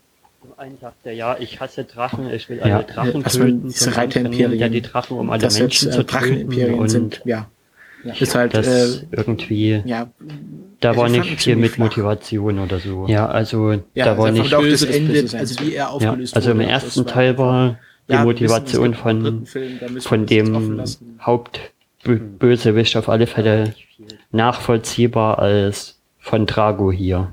Wir waren im ersten Film der Bösewicht. Es gab doch keinen Rissi. Es gab doch nur diesen Oberdrachen. Ja, den meine ich jetzt als Bösewicht. Ja, weil das er wird ja die, ganze, die ganze Zeit von den Drachen gefüttert und dann kommen irgendwelche Wikinger an und greifen seine Bude an und dann ist schon klar, dass er rauskommt und kämpfen muss. Ist halt ein Bösewicht, aber hm. Es war, also man merkt auch, dass, dass der noch ein bisschen so draufgepfropft wurde. Also der sollte ursprünglich ja, habe ich ja schon gesagt, im dritten Film erst vorkommen, was jetzt wahrscheinlich auch wieder tun wird, so wie, so wie das Ende war. Ja. Ähm, ja, also wahrscheinlich wird da im dritten Film noch mehr Charakterentwicklung stattfinden hm. für diesen Charakter. Und jetzt kommen wir dann so langsam zu der Szene. Also. Zu dieser einen Szene, was die ich, wirklich. Was ich schon mal einen coolen McGuffin an diesen, an diesen Alphas fand, ist ja, dass sie quasi alle Drachen steuern können. Ja, es wird halt etabliert, dass ähm, es einen Drachenkönig gibt. Also es gibt jeder, jeder Bau, also wie im ersten Film, der Oberdrache hat halt, also jeder Bau hat halt seinen Oberdrachen, aber es gibt halt einen Oberoberdраchen, den Alpha. Ja. Und der kann halt durch irgendwelche, also hat irgendwie durch Schwingungen, die er mit seinen Hörnern oder Fühlern erzeugen kann, kann er halt Drachen, Drachen gefügig machen. Ja, so mehr oder weniger hypnotisieren. Also erkennt man daran, dass die Augen sich verengen, also so zu Katzenschlitzaugen werden. Alle bis auf die Babys. Genau. Weil die kann niemand kontrollieren. Weil die Babys kann wirklich niemand kontrollieren, auch die Reiter nicht. Aber alle anderen Drachen sind halt dem Alpha hörig. Und wenn halt ein anderer, also wenn es, es gibt mehrere von diesen, diese, das sind halt so Eisdrachen, diese Alphas. Also ja. Müssen nicht äh, Eisdrachen sein, aber in diesem, also die ersten, also der erste Alpha, den wir kennenlernen, das ist halt so ein Eisdrache, der halt diesen Bau von ähm, der Mutter von, von Hiccup beschützt. Also die wohnt halt mit ja, diesem Königs genau. Alpha Drachen in einem Bau, den er halt geschaffen hat, weil er kein Feuer, sondern Eis spuckt. Also halt ein Eisarten, wo er mit halt so Gebilde bauen kann. Und dann hat es halt geschafft, dass Drago auch so, so, ein, so einen Eisdrachen fängt. Und der challenge den, challenge den halt, den anderen Alpha-Drachen und tötet den auch und ist dann halt König der Drachen. Ja, ja, dann geht's halt relativ schnell in den Kampf zwischen den beiden Lagern. Und da hat man erst gedacht, okay, die Guten sind sowas von overpowered mit dem Alpha, das wird ein kurzer Kampf. Und dann taucht dann irgendwo aus dem Eis der andere böse Alpha auf. Genau. Und, und äh, Drago hat es halt geschafft, diesen Alpha gefügig zu machen. Ja, und dann sagt er halt auch, wer den Alpha kontrolliert, der kontrolliert alle anderen Drachen. Und fängt dann an, sich erstmal Toothless zu schnappen. Genau, und hypnotisiert dann halt Toothless. Und Toothless erkennt dann halt auch niemanden mehr und ist ziemlich schnell dabei, dann Hicks anzugreifen. Lädt seine Kanone quasi und in dem Moment, in dem er beim Abfeuern ist, ist gerade noch so Haut drauf oder Stoic, wie er, in, wie er im Englischen heißt, da und wirft sich quasi, nein, er wirft sich nicht dazwischen, er, er schmeißt, er schmeißt Hicks zur Seite und wirft sich und fängt halt so, sozusagen die Kugel oder den Feuerball ja. ab. Man weiß nicht, ob das geplant war oder ob es vielleicht so gedacht war, dass er da noch durchspringt. Also ich glaube nicht, dass er geplant hat, die Kugel abzufangen, aber ja. er hat in dem Moment einfach nur äh, Hick, Hick, Hiccup äh, retten wollen. Ja. Und er wird dann halt dadurch getötet und ist ja. dann auch tot. Und wird dadurch weggeballert und ist danach halt kommt, tot. kommt eine relativ es kommt dann, ja, und dann gewichtige halt Szene. Eine, und dann gibt's halt diese Wikinger-Beerdigung, wie ja. man sie halt schon, schon kennt aus, aus äh, anderen äh, nordischen Filmen oder auch aus äh, Game of Thrones. Also die Wikinger haben ja, haben ja ihre Toten so bestattet, dass sie sie auf ein, ein Schiff gelegt haben, dieses Schiff aufs Meer rausfallen ließen und dann mit Pfeilen dieses Schiff angezündet haben. Genau. Also ich weiß nicht, ob das wirklich so war, aber es wird halt so allgemein wird das so angenommen, dass die Wikinger hm. das so gemacht haben. Und das ist mit so einer großen Musik unterlegt. Ja, und auch das, ich fand auch die Ansprache von äh, Krobian sehr schön, Dass ja. er dann halt sagt, also so nochmal nochmal tief in die nordische Mythologiekiste greift und dann sagt, mögen die Walküren dich, dich besingen und mögest du in Valhall am, am großen Tisch speisen. Also die Wikinger ja. haben mir geglaubt, wenn man, wenn man im Kampfe stirbt, dann äh, kommt man nach Valhalla, ja. äh, wo man den ganzen Tag nur kämpft und dann äh, feiert und wieder kämpft und feiert. und das in einem ewigen Kreislauf äh, so abgeht. Und das ist halt so das Paradies der Wikinger. Und äh, das hat Grobian, das war eine sehr, sehr schöne Ansprache für einen so einen Charakter. Das hätte ich nie gedacht, dass man das so ja. hinkriegen kann. Und ähm, dass dann Hiccup als Sohn und als, als äh, so, sozusagen da. Thronerbe äh, dieses Schiff anzündet und dann alle anderen nochmal einen Pfeil drauf schießen. Und äh, ja, das war einfach, ich habe da wirklich fast geweint. Das war wirklich, also das glaubt man bei, also ich, du hast es dann erst gesagt, dass du dann bei diesem Animationsfilm weinen musst. Ich dachte, ja, pff, habe ich jetzt noch nie so erlebt, dass ich bei Animationsfilmen weinen musste. Also war wirklich nicht so, aber das war wirklich eine da so war's. emotionale Szene, weil dieser Charakter auch, auch so wichtig war. Also diese Beziehung zwischen Hiccup und, und Stoic ähm, war ja so zentral für die ganze, ganze Serie oder für die, auch für den ersten Film. Das war echt schön. Ja, das war echt hart zu nehmen. Also dafür, dafür kann, kann man schon mal eine Oscar-Nominierung raushauen. Okay. Ob der ganze hm. Film jetzt, also es gibt ja, es gibt ja Oscar für Best Animated Feature Film. Hm. Ähm, und ich sag mal, dafür gibt's, könnte es wenigstens eine Nomination geben. Ich weiß jo. jetzt nicht, was doch dieses Jahr rauskommt an animierten Filmen. Ähm, aber ja, der hat's verdient. Und auch, äh, auch, auch das, auch dieser Fakt, dass, dass Toothless ähm, Stoic tötet. Ob, äh, also er konnte zwar nichts dafür, aber einfach dieser Fakt, das hat diesem Film nochmal eine ganz ja. andere Note gegeben. Das hat echt Impact. Ja, ja. Ja, wie geht's dann weiter? Ähm, äh, Drago greift dann Burke an. Ja. Mit, mit dem Alpha und der, der Drachenhorde, die er jetzt kontrolliert. Und die ganzen Drachen, die in Burke wohnen, sind dann auch unter Kontrolle dieses Alphas. Mhm. Und äh, dann äh, gibt's halt den Klimax, dass dann auf einmal Toothless den großen Alpha-Drachen challenged. Ja. Also er wird dann, also Hiccup und, und Toothless werden dann in einem Eisstrahl von dem Alpha äh, eingefroren und alle denken, er ist jetzt tot. Und dann äh, wird Toothless zu Godzilla. Also wer den Film gesehen hat, Godzilla kann ja, ja. ein, ist ja jetzt mhm. auch kein großer Spoiler, gibt's ja schon immer, Godzilla kann einen radioaktiven Powerstrahl Power, äh, schießen oder aus seinem Maul speien hm. und fängt dann auch an zu blau zu leuchten und äh, dann fängt auf einmal Hicker, äh, Toothless an von innen heraus blau zu leuchten und durch, durch seine eigene Körperwärme schmelzt er halt diesen hm. Eisklumpen und äh, fängt dann an, diesen Drachen, diesen riesigen Drachen, der ist auch wirklich riesig und, und Toothless ist ja wirklich nicht groß, ja.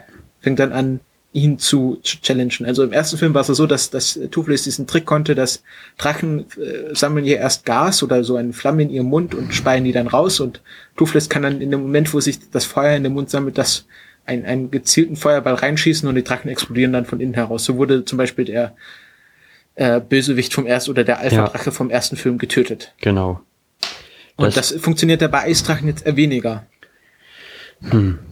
Und dann ähm, äh, äh, schießt halt in einem so kurzen und schnellen Abstand Feuerbälle, dass der Eisdrache einfach nicht mehr reagieren kann und die anderen Drachen fangen dann auch an, ähm, Feuerbälle zu schießen. Also es gibt dann so einen Seitenwechsel der Drachen, die dann erkennen, dass äh, der Eisdrache nicht mehr der Alpha ist, sondern Toothless der Alpha jetzt ist und stellen sich dann auf die Seite von Toothless und gemeinsam stürzt dann der Alpha, äh, der, der Eisdrache mit Drago obendrauf äh, ins Wasser und sind dann weg ja. für diesen Film.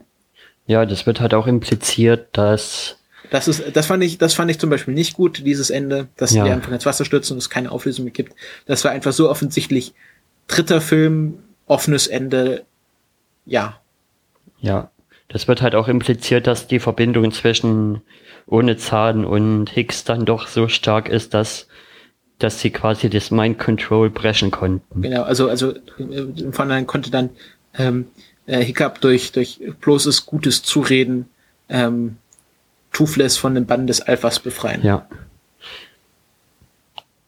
Ich habe nur noch ein paar kurze Schlussanmerkungen dann zum Film und ja, dann können wir weitergehen. Dann könnten wir weitergehen. Was ich, mitten in dem Film noch kurz gedacht habe, ist, hm, also nach der Szene, wo, wo Haut drauf beerdigt wird, habe ich gedacht, okay, was sie jetzt machen könnten, ist das mit einem mit einem Cliffhanger hier enden zu lassen.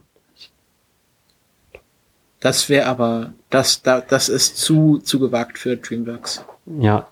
Aber das, das wäre, das wäre echt, das wäre hart gewesen, wenn die nach der Beerdigung einfach den Film aufgehört hätten. Nochmal ein bisschen mehr, ähm, bisschen mehr mit der Mutter gemacht hätten. Ja. Und dann einfach gesagt haben, der, diese ganze Geschichte wird dann erst in äh, How to Train Your Dragon, Dragon 3 aufgelöst. Ja, und dann relativ schnell Schluss gemacht hätten. Weil ja, sie so noch ein bisschen brennt und dann kommt der Abspann. Angedeutet hätten vielleicht, wie sie überlegen, was sie jetzt machen. Und ja, oder es halt direkt beendet hätten. Ja. Genau. Das, das wäre echt, dann hätte ich gesagt, äh, zehn Sterne. Dann hätten, alles toll. Dann hätten sie sich im dritten Film echt viel Zeit nehmen können, das aufzubauen, wie sie dann jetzt Drago ja, besiegen. Ja, genau, genau. Weil das wirkte mir am Ende echt hastig hingestückelt. Ja, das, das wäre echt cool gewesen. Aber wie gesagt, also diese ganze How to Train Your Dragon Geschichte, ähm, das ist schon ziemlich gutes Material für Animationsfilme. Ja. Auch wenn ich deiner ursprünglichen Aussage, dass das nach Findet Nemo nichts mehr Gutes gekommen ist, widersprechen würde. Also gerade Wally ist ein extrem guter, also zum Beispiel, das, ja. das ist immer so die Sache, diese ganzen Pixar-Filme. Also die da habe ich auch. Miranda, Wally, die sind ja alle in einem, in einem Nachmittagsmeeting sozusagen hm. entstanden, die Idee für diese Filme. Und das ist, das merkt man so, die erste Hälfte animiert Pixar so schöne Geschichten. Also gerade zum Beispiel die erste Hälfte von Up, wo dieser, wo diese Geschichte von diesen zwei Menschen erzählt werden, wo dann der alte, alte Mann äh, heraus resultiert. Ja. Hast du abgesehen? Nö.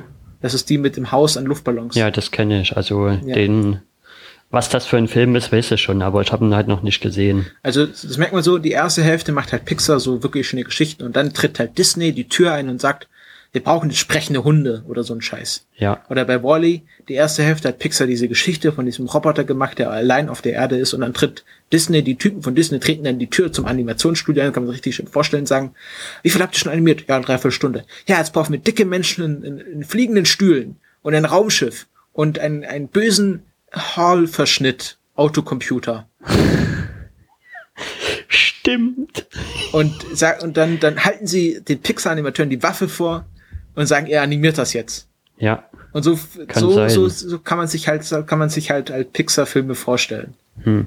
Ähm, und sagen wir so, die erste Hälfte von einem Pixar-Film ist immer sehr, sehr schön und dann machen sie alles kaputt. Hm.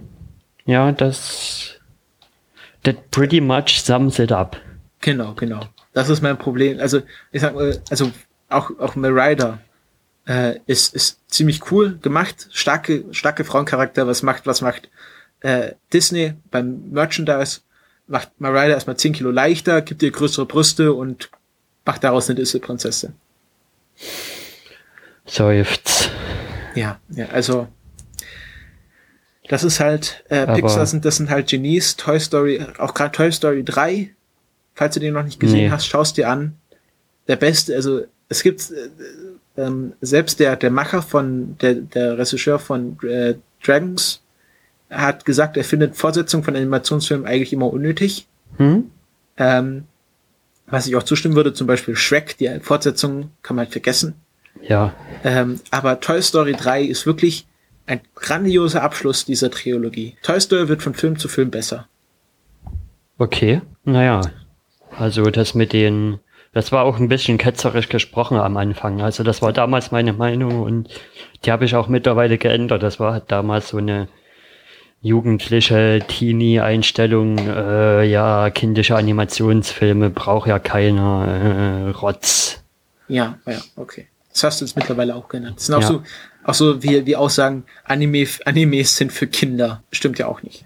Animes sind einfach animierte Filme für Erwachsene. Hm sterben Menschen, da werden Menschen zerbissen. Genau. Also gerade Attack on Titan, wenn man sich das mal anschaut, das ist nicht für Kinder, das ist auch nicht für Jugendliche, das ist ab 18. Also bei One Piece zum Beispiel auch schon, das ja. ist schon grenzwertig für Kinder. Ja, genau. Was da das an ist Gewalt. Halt die, Deut die deutsche Sichtweise. Ah, das ist animiert ist für Kinder. Ja, was da an Gewalt zum Beispiel schon drin steckt. Ja, ja, dass dann nachmittags auf Vox Animes kamen Und die Kinder natürlich total begeistert waren, dass sie einen animierten Film haben, der richtig brutal ist. Das fanden die natürlich cool. Das sind ja, das sind ja auch die Zwölfjährigen, die, die World, äh, nicht World of Warcraft, die Modern Warfare spielen, weil sie das total cool finden. Ja. Aber es eigentlich für Erwachsene gedacht ist. Mhm. Ähm, ja. Das ist halt das Problem in Deutschland. Okay, kommen wir so, was, was möchtest du denn als nächstes machen? Hm. The Killing Joke? Ja, da können wir mal kurz mal drüber reden. Also in einem anderen Podcast, den ich gemacht habe, habe ich über Batman geredet und einen Comic erwähnt, den du, über den du was mich wissen möchtest oder wie, wie soll ich das verstehen? Das war ja deine Intention, dieses Thema. Also ich habe ich hab den halt einfach gelesen und fand das bemerkenswert, weil das quasi der erste richtige Comic war, den ich gelesen habe. Das, was meinst du? Also kurz, sollte man vielleicht noch erklären, was der Killing Joke ist. Ja, der Killing Joke ist ein, ein Issue, oder? Äh, na, es ist, ein, es im Grunde ein One-Shot. Also das ist ja nur eine Ausgabe, die eine Geschichte erzählt. Ähm, aber jetzt, jetzt mal ganz, wir, wir springen ja, wir sind jetzt hier von, wir haben How to Train Your Dragon besprochen und das nächste Thema ist jetzt ein Comic von äh, dem großartigen Comic-Zeichner und Geschichtenerzähler Alan Moore, was, was auch so ein, ein Großmeister der Comicwelt ist. Okay. Der hat zum Beispiel Watchmen gemacht oder die Liga der außergewöhnlichen Gentlemen oder wie Mhm. for Vendetta. Das sind alles Comics, die verfilmt wurden bisher. Und es geht alles aus seiner Feder hervor. Ja. Und er hat ein, ein Batman-Comic gezeichnet. Ja, ich habe halt die Tage angefangen, euch zu hören, euren Origin Story Podcast, die beiden Teile zu Batman und zu Spider-Man. Und da habt ihr halt auch am Ende von Batman so besprochen, ja, aber wo kann man denn einsteigen? Was ist denn so das für Unbedachte, die noch keine Comics gelesen haben, davon nur Filme gesehen haben, wo kann man denn einsteigen? Und da fiel halt auch der Name dieses Comics, weil es ja wahrscheinlich, weil ihr ja auch gesagt habt, dass das eine abgeschlossene Handlung ist und man dann einen guten Einstieg findet. Ja. Und das habe ich halt gelesen und ich war auch recht angetan davon. Ja. Und äh, das ist halt so, das ist halt äh, ein, ein, ein Comic, der halt den Joker prägt. Also es geht um Batman und seine Beziehung zu seinem Erzfeind, dem Joker. Ja. Also wer sich da ein bisschen auskennt, der weiß es. Und wer sich nicht auskennt, der hört Origin Story Folge 1, dann kennt man sich dort aus. Ja. Aber ich denke mal, den Nolan Batman hat jeder mindestens Genau. den Dark Knight gesehen und Genau, und das ist ja auch die Beziehung zu diesem Comic. The Killing Joke ist, hat, hat Nolan Heath Ledger in die Hand gedrückt, hat gesagt, lies den und mach so den Joker. okay. Hm? Und das ist halt der Comic, der den Nolan Joker oder den Heath Ledger Joker äh, geprägt hat Ja. oder das Fundament war. Ja, genau, der Film, das Comic geht ja auch relativ mit einer relativ bekannten Szene los. Du hast den Verhörsaal, wo, wo der Joker drin sitzt und dann taucht der Batman, Batman hinter ihm auf. Also es ist im Grunde die eins zu eins die Verhörszene aus dem Film zwischen Batman und dem Joker. Genau. Und es war nicht ganz so das, was ich erwartet hätte. Ich hätte mehr Handlung erwartet, aber dafür war halt relativ cool drin, dass sie dem Joker so viel Background geben. Es wird ja quasi mit in einem Federstrich erklärt, wie, wie, Wie er zum zum Joker Joker, wird. geworden ist. Ja, das ist so, so eine Geschichte. Die Origin Story vom Joker ist nie ganz aufgeklärt worden. Ähm, und dieser One-Shot ist eigentlich auch nicht Kanon oder sollte nicht, sollte ursprünglich nicht, nicht in die fortlaufende Handlung der anderen Batman-Comic-Reihen eingefügt werden. Sondern es war einfach nur, Alan Moore macht einen Batman-Comic. Mhm. Ähm, aber gerade die, die Szene mit Barbara Gordon, ähm, die ich jetzt nicht spoilern möchte, also wer, wer sich das noch lesen möchte, das ist wirklich ein, ein, eine schockierende Szene, aber ähm, Oh ja. die war ja nicht so geplant, dass die in die Comics aufgenommen wird, aber bis zu New 52 war das, was dort mit Barbara Gordon passiert, äh, Kanon. Ähm, oder ist bis heute noch Kanon. Mhm. Ähm, weil einfach dieser Comic so einen Impact auf die ganz, auf das ganze Batman-Universum hatte. Ja, das kann ich mir vorstellen. Der ist auch echt gut gemacht. Auch dieser Monolog vom Joker, dieses It's all a giant joke, ist einfach das Beste, was, was je in Comic-Dialogen oder kom was je in eine Comic-Sprechblase gepackt wurde. Du meinst den kurz vor Schluss, oder?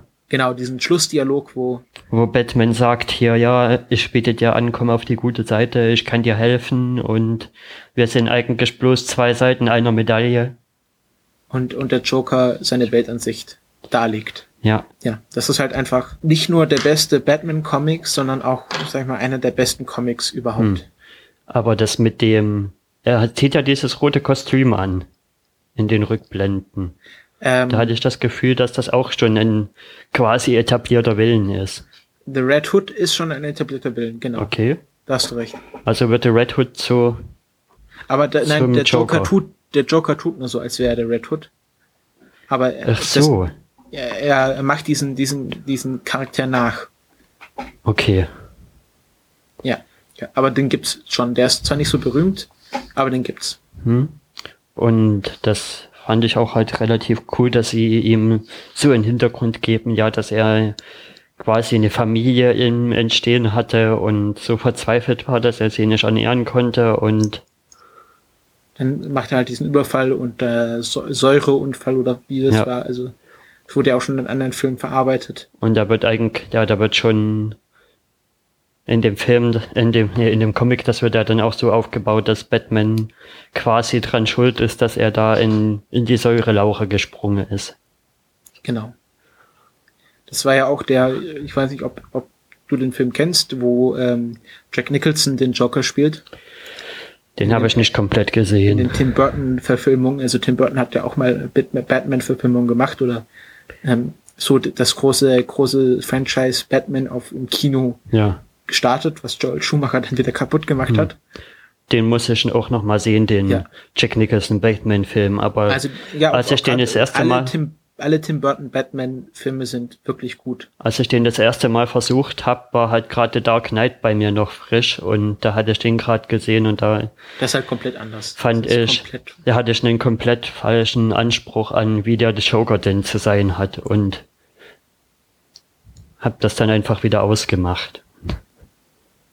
Ja, aber ne, es ist wirklich anders, aber es ist halt, es ist auch noch so, so schön mit gezeichneten Hintergründen von Gotham, ohne CGI. Und äh, dieses, dieser, dieser typische Tim Burton-Stil, der da halt durchscheint. Ja. Über diese, über dieses, wie Gotham aussieht, müssen wir dann in der nächsten Folge auch mal sprechen, bei den Nolan Batmans. Weil ich finde, dass, das hat einen ziemlichen Wandel über die drei Filme. Ja, also ich glaube, ich glaube, gerade bei Batman, The Dark Knight Rising ist das ist halt einfach nicht mehr Gotham, sondern es ist einfach nur noch New York. Ja. Wo Gotham draufsteht. Im ich ersten, glaub, damit ist auch wirklich niemand glücklich mit diesem Gotham. Ja, im ersten Teil ist das, ist das noch was ganz anderes. Da hat das einen ganz düsteren Flair und. Gotham ist halt, ist halt wirklich, sagen wir mal, New York der 90er Jahre. Die Downs, oder wie heißt das gleich, wo Arkham ist? Äh, Arkham? Das ist Arkham, so heißt der Stadtteil. Wo das Asylum ist auch. Okay. Äh, also du hast recht, die heißen irgendwie anders, aber ich hab's vergessen. Ja, das sieht auch so richtig abgeranzt aus und das haben sie echt gut noch ja, ja, dargestellt in dem ersten Film. Was ich mich bei The Dark Knight schon frage, im ersten Film ist ja diese, diese Wayne-Bahn quasi. Diese ja. Hochbahn, die zum Wayne Tower führt von allen Richtungen. Und die taucht in Batman Begins auf und ab The Dark Knight wird die mit keiner Silbe mehr angesprochen. Sie wird nicht mehr gezeigt. Sie ist einfach nicht mehr da. Das war einfach ein MacGuffin. Das war für den ersten Film ein MacGuffin, dann wurde die ja gesprengt oder teilweise zerstört. Und ähm, dann hat sich wahrscheinlich Christopher Nolan gedacht, er braucht die nicht mehr. Ja. Und man kann sich jetzt einfach nur noch dazu denken, dass die so marode war, dass sie dann komplett abgerissen wurde. Okay. Aber das können wir ja mal so als Teaser im Raum stehen lassen, dass wir das in der zweiten Folge nochmal genauer besprechen oder genau. in der ersten offiziellen. Genau. Also kauft euch alle The Killing Joke. Da wolltest du, sollte ich noch was zu Comic und iPad sagen? Oder wolltest du dazu was sagen? Mhm. Also, ja, da können wir ja mal kurz drüber reden, wo du, wo du Comics drauf liest. Ja, also das hat sich ja jetzt auch gerade ähm, positiv hervorgetan. Es gibt den Dienst Comixology, also Comic, Comic und dann statt mit einem zweiten C mit einem X und dann mhm. Ology. Wird aber auch alles noch in den Show stehen. Ähm, ist ein digitaler Comic-Händler. Also sowas, was, also wurde jetzt auch von Amazon gekauft. Äh, was Amazon mit, mit E-Books macht für den Kindle, macht halt Comixology fürs iPad oder auch generell für, für alle Plattformen. Es gibt halt Apps fürs iOS, für den Computer kann man ähm, welche runterladen und für Android. Und dort kann man sich einfach digitale Comics kaufen. Und gerade in einer Zeit, wo es, wo immer mehr Comicläden zumachen, was sich auch durchaus aneinander bedingt, aber wenn man jetzt anfangen möchte mit Comics zu lesen und äh, keinen Comicladen vor der Haustür hat oder zu faul ist, das zu machen, kann man sich dort schnell und günstig äh, Comics kaufen und sagt, ja, ich möchte mich mal kurz in Batman reinlesen, dann kann man dort für, äh, keine Ahnung, zwei Euro The Killing Joke kaufen und für 99 Cent die aktuelle Batman-Ausgabe und dann einfach anfangen zu lesen. Das ist wirklich der schnellste Weg, Comics einzusteigen. Und ich sage jetzt speziell Comixology, weil ich auch einfach keinen anderen Dienst kenne, der das digital vertreiben würde. Auch die ganzen, es gibt jetzt einzelne Stores für Marvel und DC, aber ja. es sind einfach nur Unterkategorien mhm. von Comixology. Ähm, es gibt dann noch von, von CrossCult oder Panini Comics eigene digitale Ausgaben. Ähm, aber die sind, die sind einfach, einfach nicht so ausgereift. Ich habe meine beiden Comics, die ich zu Batman gelesen habe und wo ich bei dem einen noch dabei bin, weil der echt lang ist. Welchen liest du da? Ähm, The Code of Hours. Ja, das ist ja ein kompletter Story Arc. Das ist eine, das ist ja gerade die aktuelle Batman-Reihe. Und der hat mir auch gut gefallen, was mir da bisher, was da bisher so rübergekommen ist. Da können wir auch nochmal drüber reden, wenn ich da fertig bin. Ja, das ist halt so, äh, wir führen einen, einen komplett neuen, originalen äh, Gegenspieler oder eine originale Gruppe von Gegenspielern komplett neu ein. Das ist halt auch eine Leistung, die man erstmal verbringen ja. kann. Ich bin ja. jetzt bis zu der Stelle im Labyrinth, die auch echt großartig gemacht ist, wo man das nochmal drehen muss und nochmal drehen muss. Und The Killing Joke, die habe ich halt auf dem iPad im iBook Store einfach so ah, okay, mir geklickt. Natürlich. iTunes iBook Store kann man auch erwähnen. Es sind halt alles Firmennamen. Wir bekommen noch kein Geld von denen. Ähm, aber auch Comixology hat sich gerade positiv hervorgetan. Sie haben nämlich äh, äh, ermöglicht, dass man von bestimmten Comics DRM-freie, also kopierschutzfreie äh, Backup-Kopien runterladen kann. Hm? Das fand ich einen sehr schicken Move. Gerade jetzt, wo sie zu Amazon gehören, hätte ich das nicht erwartet. Ähm, es ist auch nicht von allen Comics, also ich habe noch nicht äh, nachgeschaut, wer das alles anbietet, aber ähm, anscheinend bieten das äh, Comic-Händler an, dass man einfach eine ein, ein EPUB-Version des Comics auf seinem PC speichert, ohne DRM-Scheiß. Finde ich äh, ein schicken, schick, schicke Geste. Also ja. kann man Comixology wirklich zuschreiben, dass die das gut gemacht mhm, haben. Da kann man loben. Das kann man mal loben. Das Pony lobt. Was? Das Pony lobt.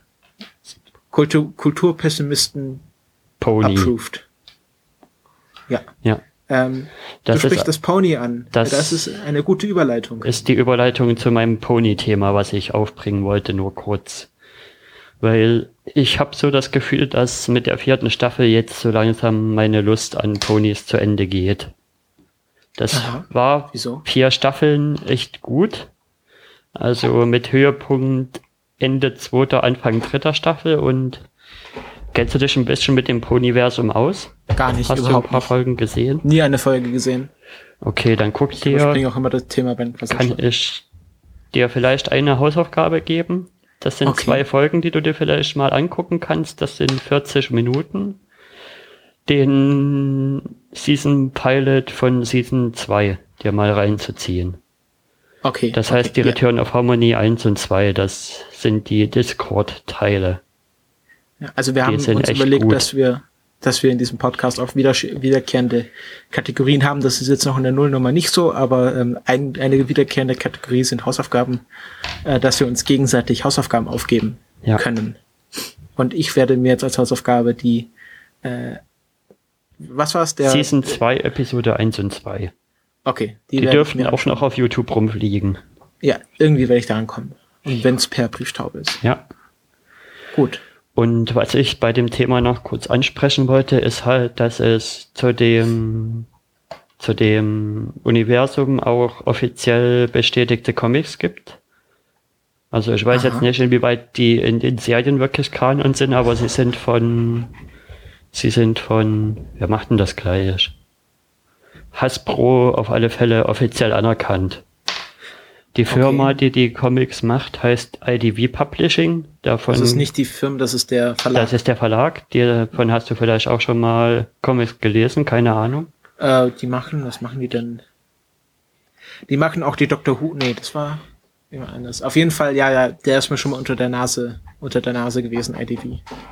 Und da, IDW. Und da habe ich halt die aktuellen Issues gelesen, Issues 17 bis 20, Reflections, und die machen da halt so eine relativ coole auch wenn man sie schon tausendmal gesehen hat in unterschiedlichen Ausprägungen, so eine Paralleluniversumsgeschichte auf, wo alles auf das Gegenteil gedreht ist. Okay. Also und das zum, ist gut. Das findest du gut. Das ist gut, ja. Das ist echt gut gezeichnet und da kriegen auch Charaktere Hintergrund wie bei The Killing Joke halt, dass da immer wieder Rückblenden sind, die gerade der, der großen Hauptchefin da in, in Equestria, das ist ja quasi so eine Monarchie, was von einer großen Prinzessin geleitet wird. Aha. Prinzessin Celestia und die bekommt da extrem viel Hintergrund. Okay. Und da geht's dann darum, dass, dass in dem Paralleluniversum natürlich auch die Prinzessin als böse, als eine böse Version von ihr gibt und sie will dann quasi, nachdem sie rauskriegt, dass es noch Paralleluniversen gibt, quasi auch die anderen Paralleluniversen mit ihrer Herrschaft überziehen und mit ihrem Stil die Welt zu beherrschen. Und das ist dann quasi so der Plot. Also was da okay. verhindert werden soll in dem Comic. Aber das beantwortet jetzt nicht die Frage, warum du dein Brownie-Tum beenden möchtest. Ich habe so das Gefühl, dass alle guten Geschichten erzählt wurden. Also die Rate an Folgen, die so, naja, unterm Durchschnitt so Füllerfolgen waren, sind in der vierten Staffel schon quasi jede zweite. Und da finde ich, ich will es mir dann lieber so in Erinnerung behalten, wie es jetzt ist, anstatt mir ein noch schlechteres Bild durch eine fünfte Staffel zu machen, die eventuell total schlecht wird. Okay. Also du hörst jetzt auch komplett auf. Ich höre jetzt erstmal auf, die Serie zu schauen, falls die Strippen da in besonderen lobenden Tönen über die neue Staffel reden, kann man ja dann immer noch mal drüber nachdenken, ob man noch mal reinguckt. Nee, die, die Strippen, die behandeln zu noch Hochkultur. Okay. Die lesen jetzt nur noch Thomas Mann und Goethe und äh, Aber Ponys ist doch Hochkultur. Nee, nee, das ist jetzt zu cool für die, das ist, das ist Geld nicht mehr. Also die, du, die Strippen, die machen jetzt wirklich nur richtige Kultur. Das, das hast du ja auch mitbekommen. Also Bachmann-Preis, ja. das, das ist jetzt so die Marke, die sie gesetzt haben für die zukünftigen Folgen. Naja, Bachmann-Preis, das hatten sie aber auch schon in der allerersten Folge. Ich bin doch wieder, ich troll doch nur rum. Ich bin doch etwas patzig. Wir sind noch hier und auch unser, unser, unser Urmodell dieses Podcasts, also ja. die Hintergrundgeschichte, das Hochhalten. Tut mir leid, ähm, ich kann dieses. Du kannst doch das, das muss ich, das muss ich lernen noch, das Trollen zu erkennen. Ja, das, das Trollen ist ja auch eine Kunstform. Das, das muss man auch mhm. können. Ja. Und ja, dann hätten wir das Thema dann auch. Also eins könnte ich noch ansprechen, aber da will ich nicht wirklich drüber reden und das ist Equestria Girls. Das ist genauso wie Spider-Man 3 und, und. Ja, äh, das hat's nie gegeben. Es hat keine vermenschlichten Ponys gegeben. Es waren mal, waren mal Ankündigungen der IMDb und jetzt glauben Menschen, dass es da Filme gibt, aber gibt eigentlich keine Filme. Gibt keinen Film. Und es gibt nice. auch keinen zweiten Film, der wurde nie angekündigt und der kommt Nein. auch nie. Es gibt, es gibt auch, es wird auch kein Ghostbusters 3 geben. Es ist einfach eine Lüge. Ja, das ist einfach eine Lüge. Ja, ja. Das ist, das sind die Illuminaten. Die wollen uns, wollen uns zerstören. Genau. Ja. Ähm, Unter ja, der Leitung vom Illuminatus 23. Der, der, der ist der Schlimmste. Ja, das ist der Schlimmste der, der von hat Ja auch für die, der hat ja auch für die Bildzeitung gearbeitet. Der ist ja schon, das ist ja schon hier, kannst vergessen. Der ist ja schon unter Mind Control, genau. Nee, der, der betreibt Mind Control. Der, der, für die Bildzeitung, durch die Bildzeitung Mind Control. Ja. Und wer Mind Controlled die Bildzeitung? Äh, die Echsenmenschen. Ach Weil so. Die Echsenmenschen so. haben ja, ist gerade Uprising ich weiß nicht, hast du die Geschichte mitbekommen? Es gibt einen russischen For Forschungssatelliten, äh, wo es um, um äh, Sex zwischen äh, Echsen geht. Okay. Und sie haben jetzt den Kontakt zu diesem Satelliten verloren. Das ist ganz klar, die Silurianer haben sich jetzt so weit entwickelt, dass sie diesen Satelliten übernommen haben, dass sie den jetzt selbst kontrollieren können. Und in zwei bis drei Jahren kommen die wieder auf die Erde zurück und übernehmen die Weltherrschaft. Aber was ist denn denn, was ist denn dann jetzt mit den Krebsmenschen, die uns alle zu Heterosexuellen machen wollen, dass wir uns nicht mehr wehren. Ähm, das wird dann der dritte Weltkrieg. Krebsmenschen gegen Echsenmenschen. Das ist dann der dritte Weltkrieg. Der wird dann mit, mit äh, Spucke und, und, und Scheren gekämpft. ja, ich freue mich schon drauf. Äh, und wir Menschen sind einfach nur noch Kollateralschaden. Ja. Okay. Wollen wir noch kurz in ein seichteres Thema einsteigen und die WM-Nachlese angehen? Okay, WM-Nachlese. Dann schiebe ich das eine Thema wieder auf unseren Stapel zurück. Das, ich glaube, wir haben jetzt schon äh, genug schon, Filme genau. besprochen. Welches äh, Thema hast du gerade zurückgeschoben? Star Wars. Ja. Das, das machen wir wann anders. Mhm. Ähm, WM-Nachlese. Äh, ja, wir sind Weltmeister geworden. Wir, also wir waren ja alle dran beteiligt. Ja, endlich sind wir wieder wer. Ja, ja wer, wer sind wir denn jetzt eigentlich? Ja, das hat Holgi ja nie gesagt, aber wir sind wieder wer. Ja, das wer wir denn sind, das müssen wir noch rausfinden. Aber wir sind Spiegel wieder herausgefunden. wer. Spiegeltitel war, äh, wir sind wieder wer? Okay. Fragezeichen. Ähm, ja, also äh, da muss Holgi noch nachliefern. Mhm. Ähm, ja, wer im Nachlese. Ähm, ich bin froh, also es war schön, solange es gedauert hat, aber es war jetzt auch genug. Ja, jetzt ist es auch für das normale Leben. Jetzt ist es auch genug mittlerweile von dem mhm. Thema. Da kann man auch mal jetzt wieder gut sein lassen. Ich fand, ich hätte davor nie mit einem Deut daran gerechnet, dass wir überhaupt eine Chance haben, dass unsere Nationalmannschaft überhaupt eine Chance hat, die, naja, die Gruppenphase zu überstehen vielleicht noch, aber bis ins Finale zu kommen, das ich war schon. Gedacht, Viertel, Halbfinale, dann fliegen sie wieder raus. Ähm, aber mir war es auch ehrlich gesagt egal. Also ja. dann war Deutschland im Finale, war halt glücklich so, ja, Deutschland ist halt Finale. Ähm, aber wie schon Holger gesagt hat, äh, wer außerhalb des Spiels über das Spiel redet, das macht man einfach nicht. Ja, das Ding ist halt, wie sie das Halbfinale gewonnen haben, das war halt zum Zungeschnalzen. Ja, das, das war einfach, das war einfach einzigartig. Das hat nochmal die, die Euphorie aufgepeitscht. Mhm. Das, warte, welchen Podcast habe ich gehört, wo sie nach über das Spiel geredet haben? Ach, die Brüller von Couch. Die haben das ja so auseinandergenommen und gesagt, dass, dass das das neue Wunder von Bern wahrscheinlich sein wird und dass man da in 50 Jahren noch drüber reden wird, über das Spiel. Ja, äh, weiß ich jetzt nicht. Ist mir eigentlich auch egal. Also Fußball. Ja. Ja. Alle, alle, also nächstes Jahr haben wir dann ja Frauen-WM. In Kanada. das ist ja dann auch nicht also es ist, ist nicht, nicht so spannend, nicht, nicht weil es, weil es Frauen sind, das ist, äh, ist nicht so, aber. Es ist ein anderer ich mein, Fußball halt. Nein, das ist einfach, die Frauen, die werden halt, die deutschen Frauen werden halt ständig Weltmeister. Ja, das ähm, auch noch. Sind, ich glaube, die sind auch gerade Titelverteidiger oder wer ist das? Auf jeden Fall waren sie vier Jahre hintereinander, vier, viermal hintereinander Weltmeister oder dreimal. Ja, außer in der Heimat-WM. Da hatten genau. sie relativ schlechte Karten, weil da war irgendwie so der Moment gerade drin, okay, Deutschland war die ganze Zeit Vorreiter und waren echt gut auf dem Gebiet und haben die Standards gesetzt und jetzt ziehen halt die anderen nach und wissen auch irgendwann mal, wie sie gegen uns spielen müssen und aber das scheint jetzt auch wieder verloren zu gehen irgendwie. Das war bloß ein kurzes Auflammen. Also ich fände schön, wenn die Frauen-WM genauso gehypt wird wie die Männer-WM. Ja. Wenn es das heißt, ah, wir sind, wir sind Männer-Weltmeister, und jetzt, so, so die Leute mitreißen können. Jetzt, jetzt schauen wir auch alle gemeinsam die Frauen-WM und freuen uns genauso hm. wie für die Männer, freuen wir uns jetzt für die Frauen. Da können wir, ich kann mit meiner kurzen Anmerkung dann gleich in das nächste Thema überleiten, weil da finde ich, da verstehe ich Holgis Meinung nicht so ganz.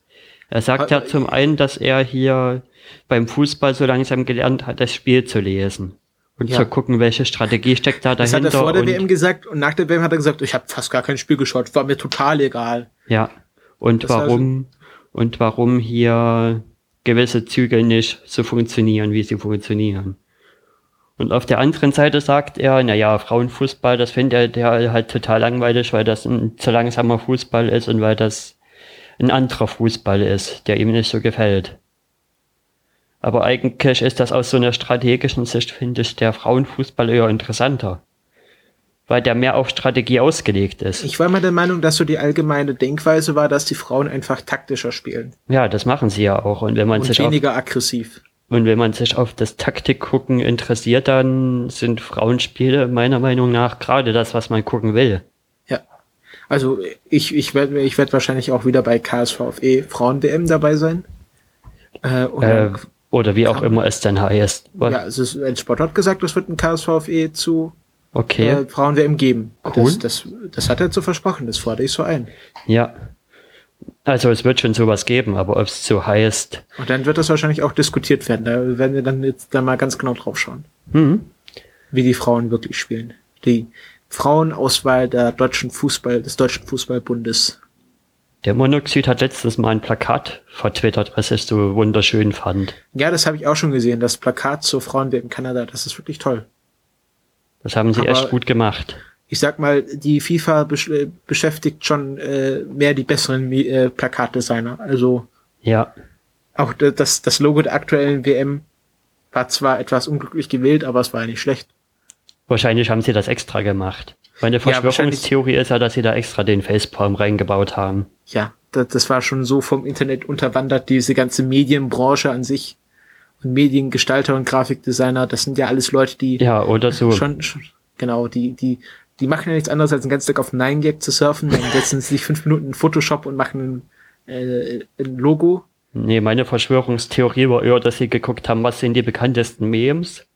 Genau, und dann so. Und dann bauen wir das so heimlich da ein und gucken, damit die Leute so eine App, da möglichst so, viel drüber reden. Es gibt bestimmt so eine App, wo man so Bilder miteinander verschmelzen lassen kann. Ja. Dann haben sie einfach den WM-Pokal genommen und das beliebteste Meme und, und haben das, das, ist, das gemorpht. Ist, das und das ist, halt, jetzt selber rausgekommen. Das ist halt Patrick Stewart als Captain, wie heißt Picard. er noch? Picard mit seiner Hand vom Gesicht. Genau, genau. Das ist halt ähm, auch so aus die Grundaussage des Internets ist ja eine Facepalm. Ja. Das ist ja das Und dann noch ein bisschen Internets. Hitler, deswegen hat die Figur auch noch so einen schönen Scheitel oben drauf. Ja, aber das, das, das wollen wir jetzt ja hier niemand unterstellen. Genau. Äh, ja, ähm, NSFW Gate haben wir auch schon. Also es gab äh, kein, keine, keine WM ohne Gate. Ähm, es gab Scout zu Gate und es gab es noch das Louis Gate und es gab auch das NSFW Gate, wo dann ja. Wo Holgi äh, einfach mal die Diskussion über Fußball abgewürgt hat. Ja, und Tim, Tim wollte sie anwürgen und Holgi hat sie abgewürgt. Und, und dann wollte bisschen, Tim sie nochmal anwürgen. Und dann haben sie ein bisschen hinhergewürgt und am Schluss waren alle tot. Ja. ähm, ja. Das war Aber die letzte ja Folge NSFW. Die dann nach einer halben Stunde so ziemlich zu Ende war. Nee, die, die ging schon weiter, aber das ist halt wieder ein Autopilot geschaltet. Naja, wenn ähm, sie sich halt erwürgt haben, da war halt dann auch nichts mehr. Da waren ja. sind sie halt, halt einfach tot. Aber ich sag ja schon lange, dass NSFW den Hai übersprungen hat. Ja. Also ich weiß nicht, wie du das findest. NSFW hat den Hai gesprungen, ja. Ja. Ähm, aber also, was ich was, was, was gibt's denn dann als Alternative zu NSFW? Außer uns natürlich. Ja, um auf das nächste Thema überzuleiten. Ne, warte noch kurz. Ich wollte noch kurz die Anmerkung zu Ende bringen über Holgi. So, Weil ich fand, man kann, ich finde Holgis Meinung zwar legitim, dass er sagt, ja, über Fußball braucht man nicht mehr drüber zu reden, wenn es immer zu Ende war. Aber ich hätte halt auch gern Tims Meinungen gehört, weil Tim, der hat eigentlich, da kommt zu jedem Thema, wo er drüber reden will, kommt da irgendwas Interessantes, was Unerwartetes um die Ecke, was man so noch nicht gesehen hat vielleicht. Oder interessante Einblicke. Irgendwas kommt von Tims Seite immer was, wo man dann erstmal mit offenem Mund da sitzt und denkt, wow, so habe ich darüber noch nie nachgedacht. Ja, aber Tim hat auch schon ziemlich radikale Ansichten, also gerade was Podcast angeht. Äh, hast du die eine Schall- und Rauch-Folge gehört? Äh, oder kennst du den Podcast Schall und Rauch? Ja, kenne ich. Ähm, und da war mal der Tim zu Besuch. Ja, den haben sie so, mal angerufen. Genau. In einer genau, Trollaktion. Genau. Und dann hat er hat so Sachen gesagt, so, ja, Viva Britannia geht ja nur 20 Minuten. Das ist ja eigentlich kein Podcast. Podcast ist ja unter zwei Stunden, ist das ja kein Podcast für ihn. Ja, hat er doch auch bloß rumgetrollt. Ja. Das meint er doch nicht so. Aber fand ich schon eine coole Aussage. Haben ja. sich auch viele drüber aufgeregt. Ich weiß nicht, wer war das? Irgendjemand hat sich dann wirklich furchtbar drüber aufgeregt über Tims Aussage. Aber ich meine, Tims Aussagen, das sind ja in der Podcast-Welt auch Gesetz.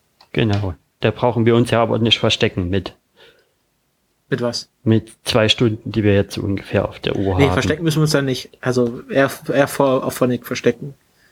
Ähm, aber notfalls werfe ich da mal neun, äh, 9 Euro rein. Mhm. Ähm, wenn die, äh, wenn die Münze in den Kasten klingt, äh, die, die, die Audiodatei aus dem Feuer springt. Genau. Mal hier äh, die, die Absolution zu erteilen. Ähm, Sie sei dir erteilt.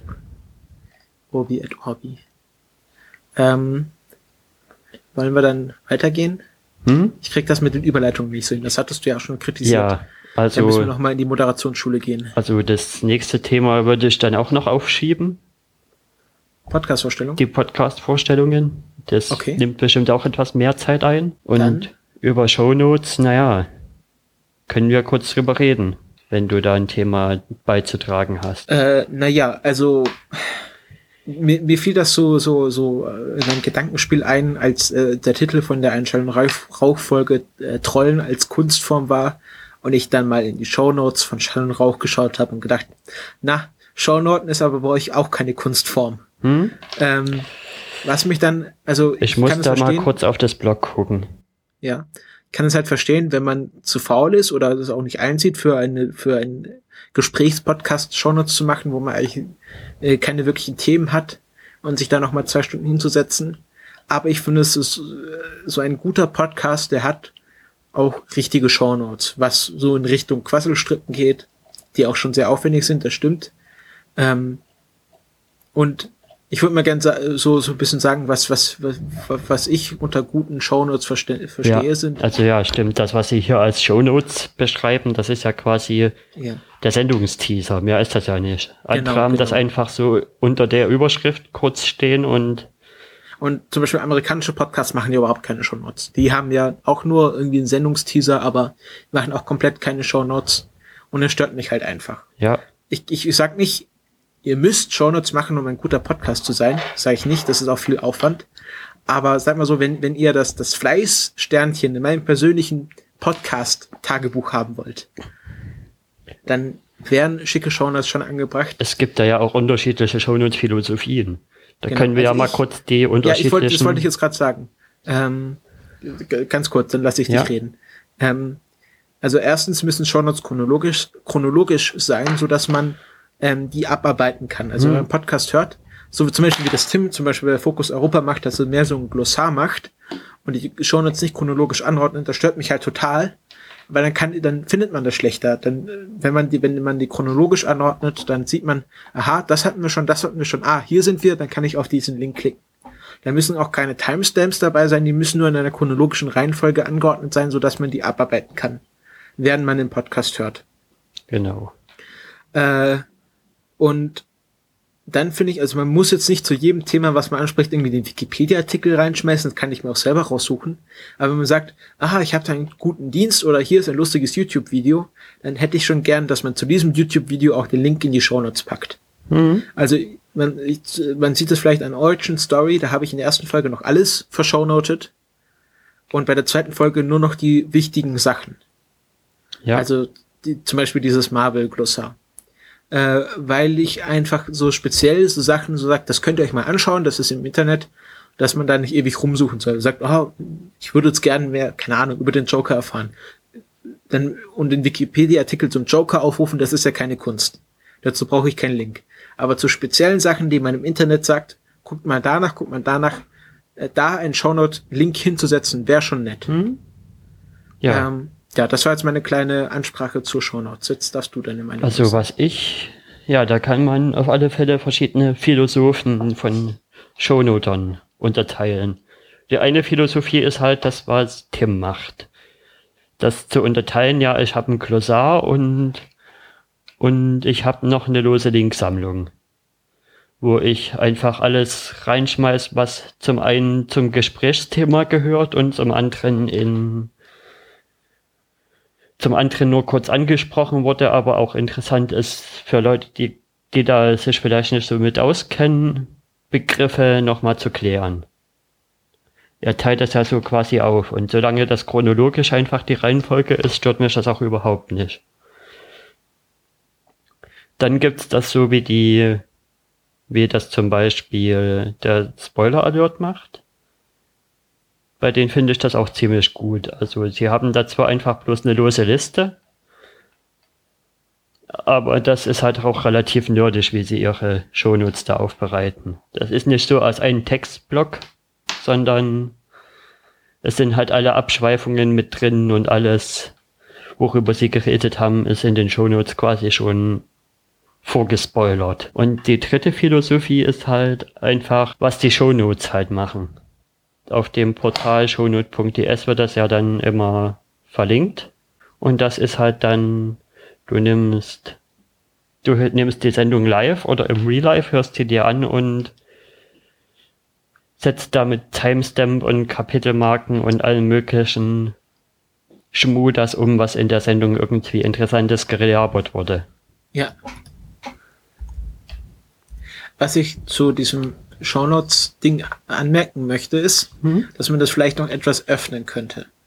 Öffnen? Also bisher ist es ja so, dass man äh, die, seinen Podcast bei den Shownotes anmelden muss, damit man da ein Live mit Shownoten bekommt.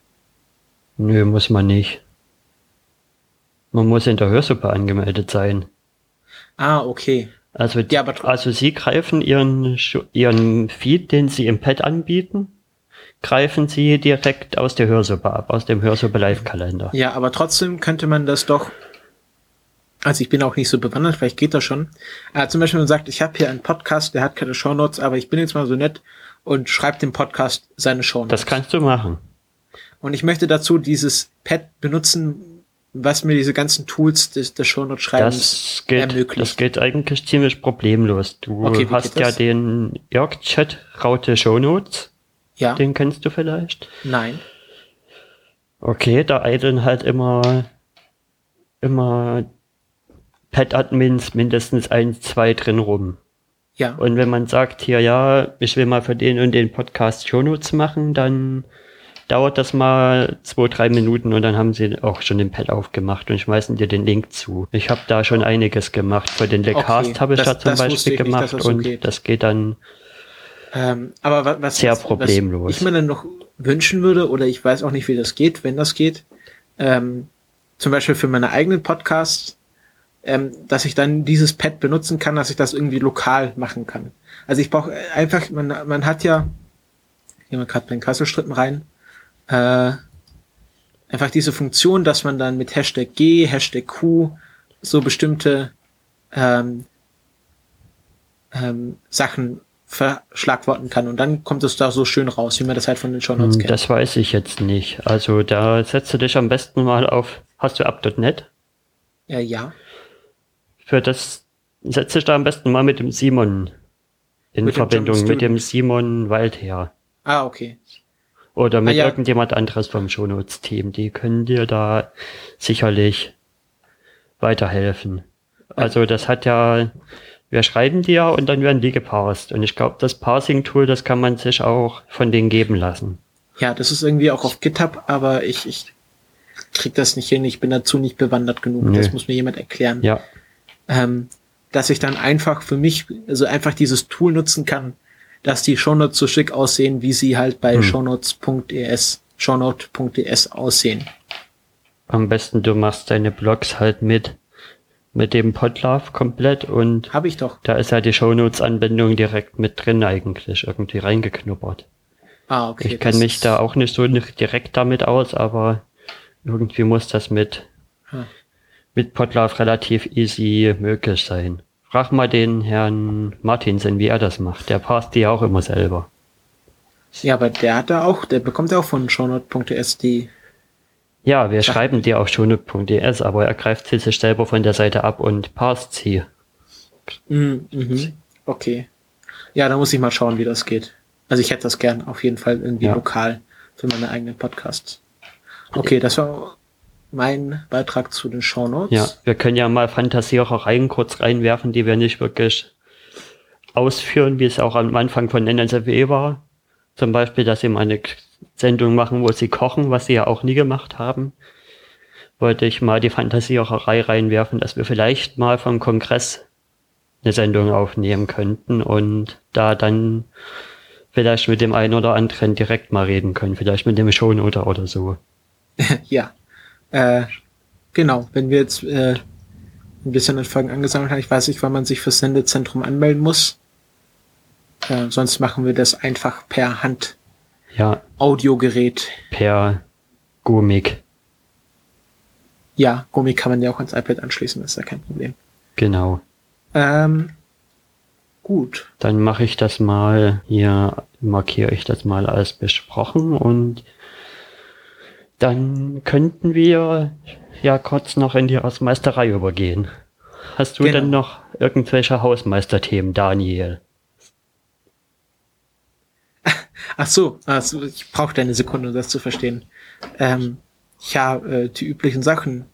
Äh, schreib, komment, also Gebt uns Rückmeldung, wie euch unsere Nullnummer gefallen hat oder auch nicht gefallen hat. Ähm, das war jetzt erstmal so ein Testballon für die Kulturpessimisten. Äh, wir versuchen dann nächste Folgen etwas pessimistischer wer zu werden. Ja. Ich, ich, fand, ich fand uns zu optimistisch. Ja, wir waren noch viel zu optimistisch. Genau. Ähm, und, und auch viel zu freundlich. Also es geht auch gar nicht. Aber bei also den Nolan, bei den Nolan Batmans, da können wir dann viel pessimistischer sein. Genau, da, da stoßen wir mal ein paar Leuten vor den Kopf und ja, beleidigen uns gegenseitig so, dass das wird euch noch erwarten in diesem, diesem Podcast. Äh, ja, Flatter, Twitter, Blog, ihr kennt das. Ja. Und wenn nicht, lernt ihr es kennen. Ich hätte noch einen kurzen, uneigennützigen Werbeteaser einzuschieben. Okay. Und zwar, es geht um den lieben Herrn Monoxid mal wieder. Markus Richter, den Blue Moon Moderator unter anderem von Fritz. Und der hat irgendwann mal vor Jahren das, damals hieß das noch Hörspiel Blue Moon Projekt ins Leben gerufen, wo er, wo sie so eine Geschichte erzählen und Leute anrufen können zum interaktiven Mitspielen. Genau. Das ist relativ cool. Das lief halt erst eine relativ lange Zeit unter Fritz und dann hat er gesagt, naja, eigentlich will ich das noch mehr professionalisieren und auf meine eigenen Füße stellen. Nee, irgendwie Fritz hat das doch dann abgesetzt oder ihn rausge... Er musste doch Zwangspause machen, irgendwie sowas. Stimmt, ja. Und, da, und in dem Zuge hat er das halt auch auf eigene Füße gestellt. Hat dann ein Kickstarting-Projekt oder erstmal... Erstmal hat er das mit dem Kickstarting-Projekt gemacht, genau. genau da war dann... Mit dem da war dann Enkis verlorene Kinder draus entstanden. Ja, auf De Detektor FM. Ja, was er dann auch nochmal auf dem Kongress gespielt hat. Und dann hat er eine Förderung bekommen vom MIZ Babelsberg. Den Innovationszentrum Babelsberg heißt es, glaube ich, ausgeschrieben. Und da ist er jetzt in der dritten Phase. Die erste Phase war, dass er das, da hat er das noch aus dem MIZ selbst rausgestreamt. Das war Jakobs Goldener Käfig. Ja, war doch Jakobs Goldener Käfig, die erste Phase, oder? Äh, nee, da gab's doch noch was mit. Davor war Enkis verlorene Kinder. Und dazwischen kam, dann kam was auf Xenim. Das war Jakobs goldener Käfig. Genau, das war Jakobs goldener Käfig. Wo er auch relativ auf dem Informat war und, und da auch ziemlich cool war und mal von seiner, ja, Sendungen haben eine definierte Länge und wenn die Zeit vorbei ist, dann ist es halt vorbei, denke, abgewichen ist. Weil er hat quasi nach fast jeder Sendung noch irgendwie eine halbe, dreiviertel Stunde Postshow gemacht. Okay. Was ganz lustig war. Und immer hat er gesagt, aber heute gibt's keine Postshow. Und dann haben wir im Chat so lange rumgebärmelt, bis er dann gesagt, okay, aber nur eine halbe Stunde. Und dann hat er sein typisches Markus Richter Lachen gelacht. Ja. okay.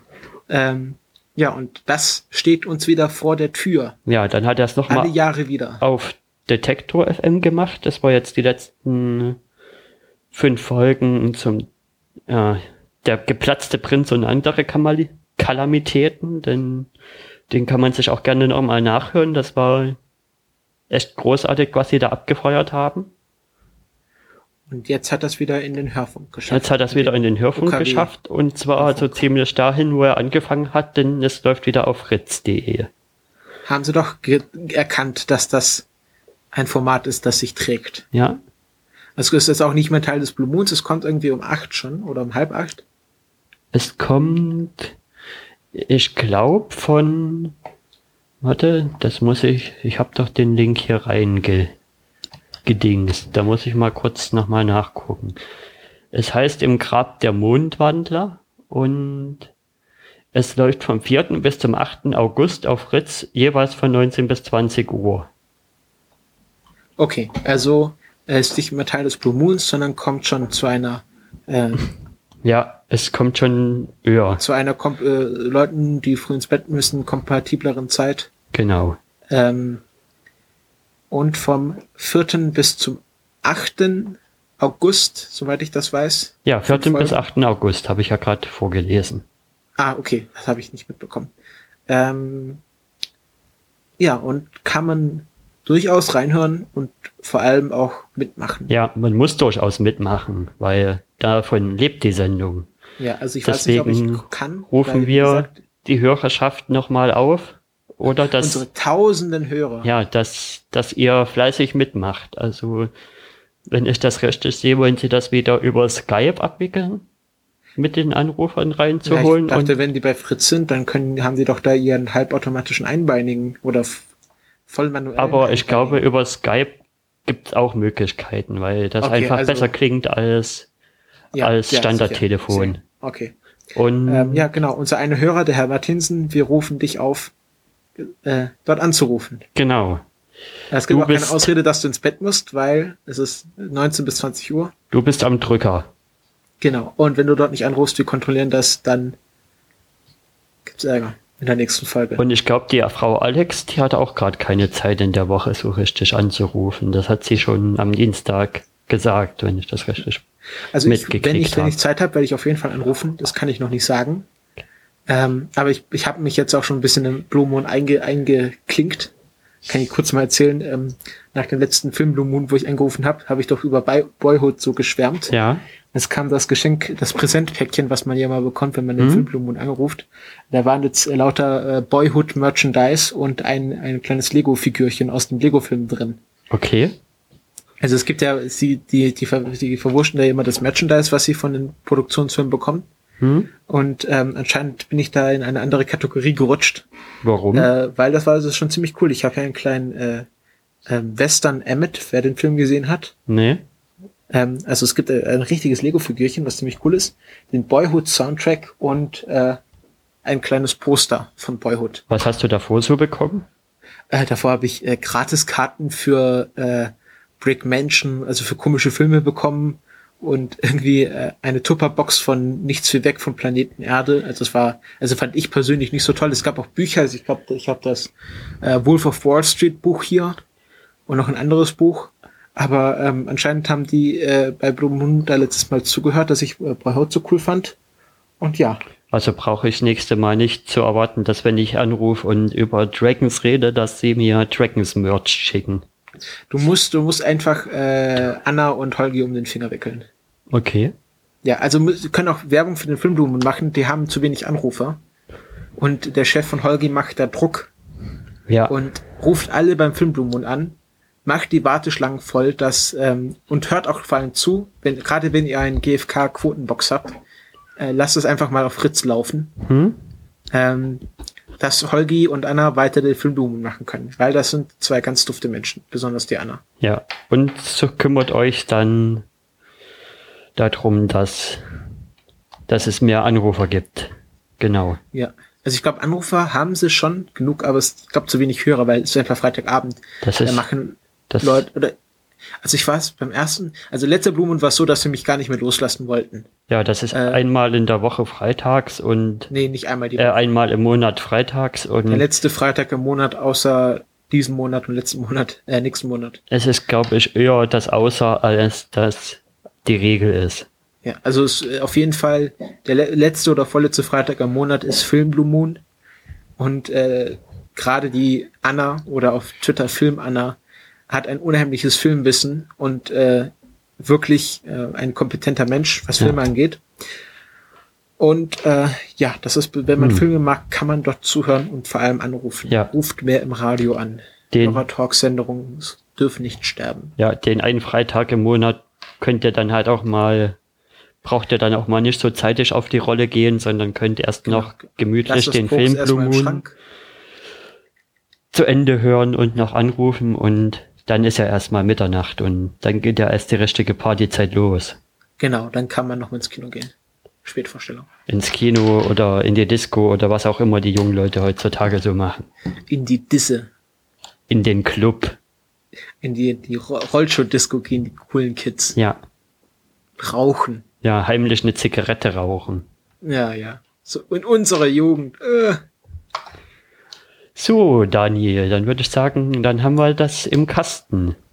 Ja, äh, haben wir gut gemacht.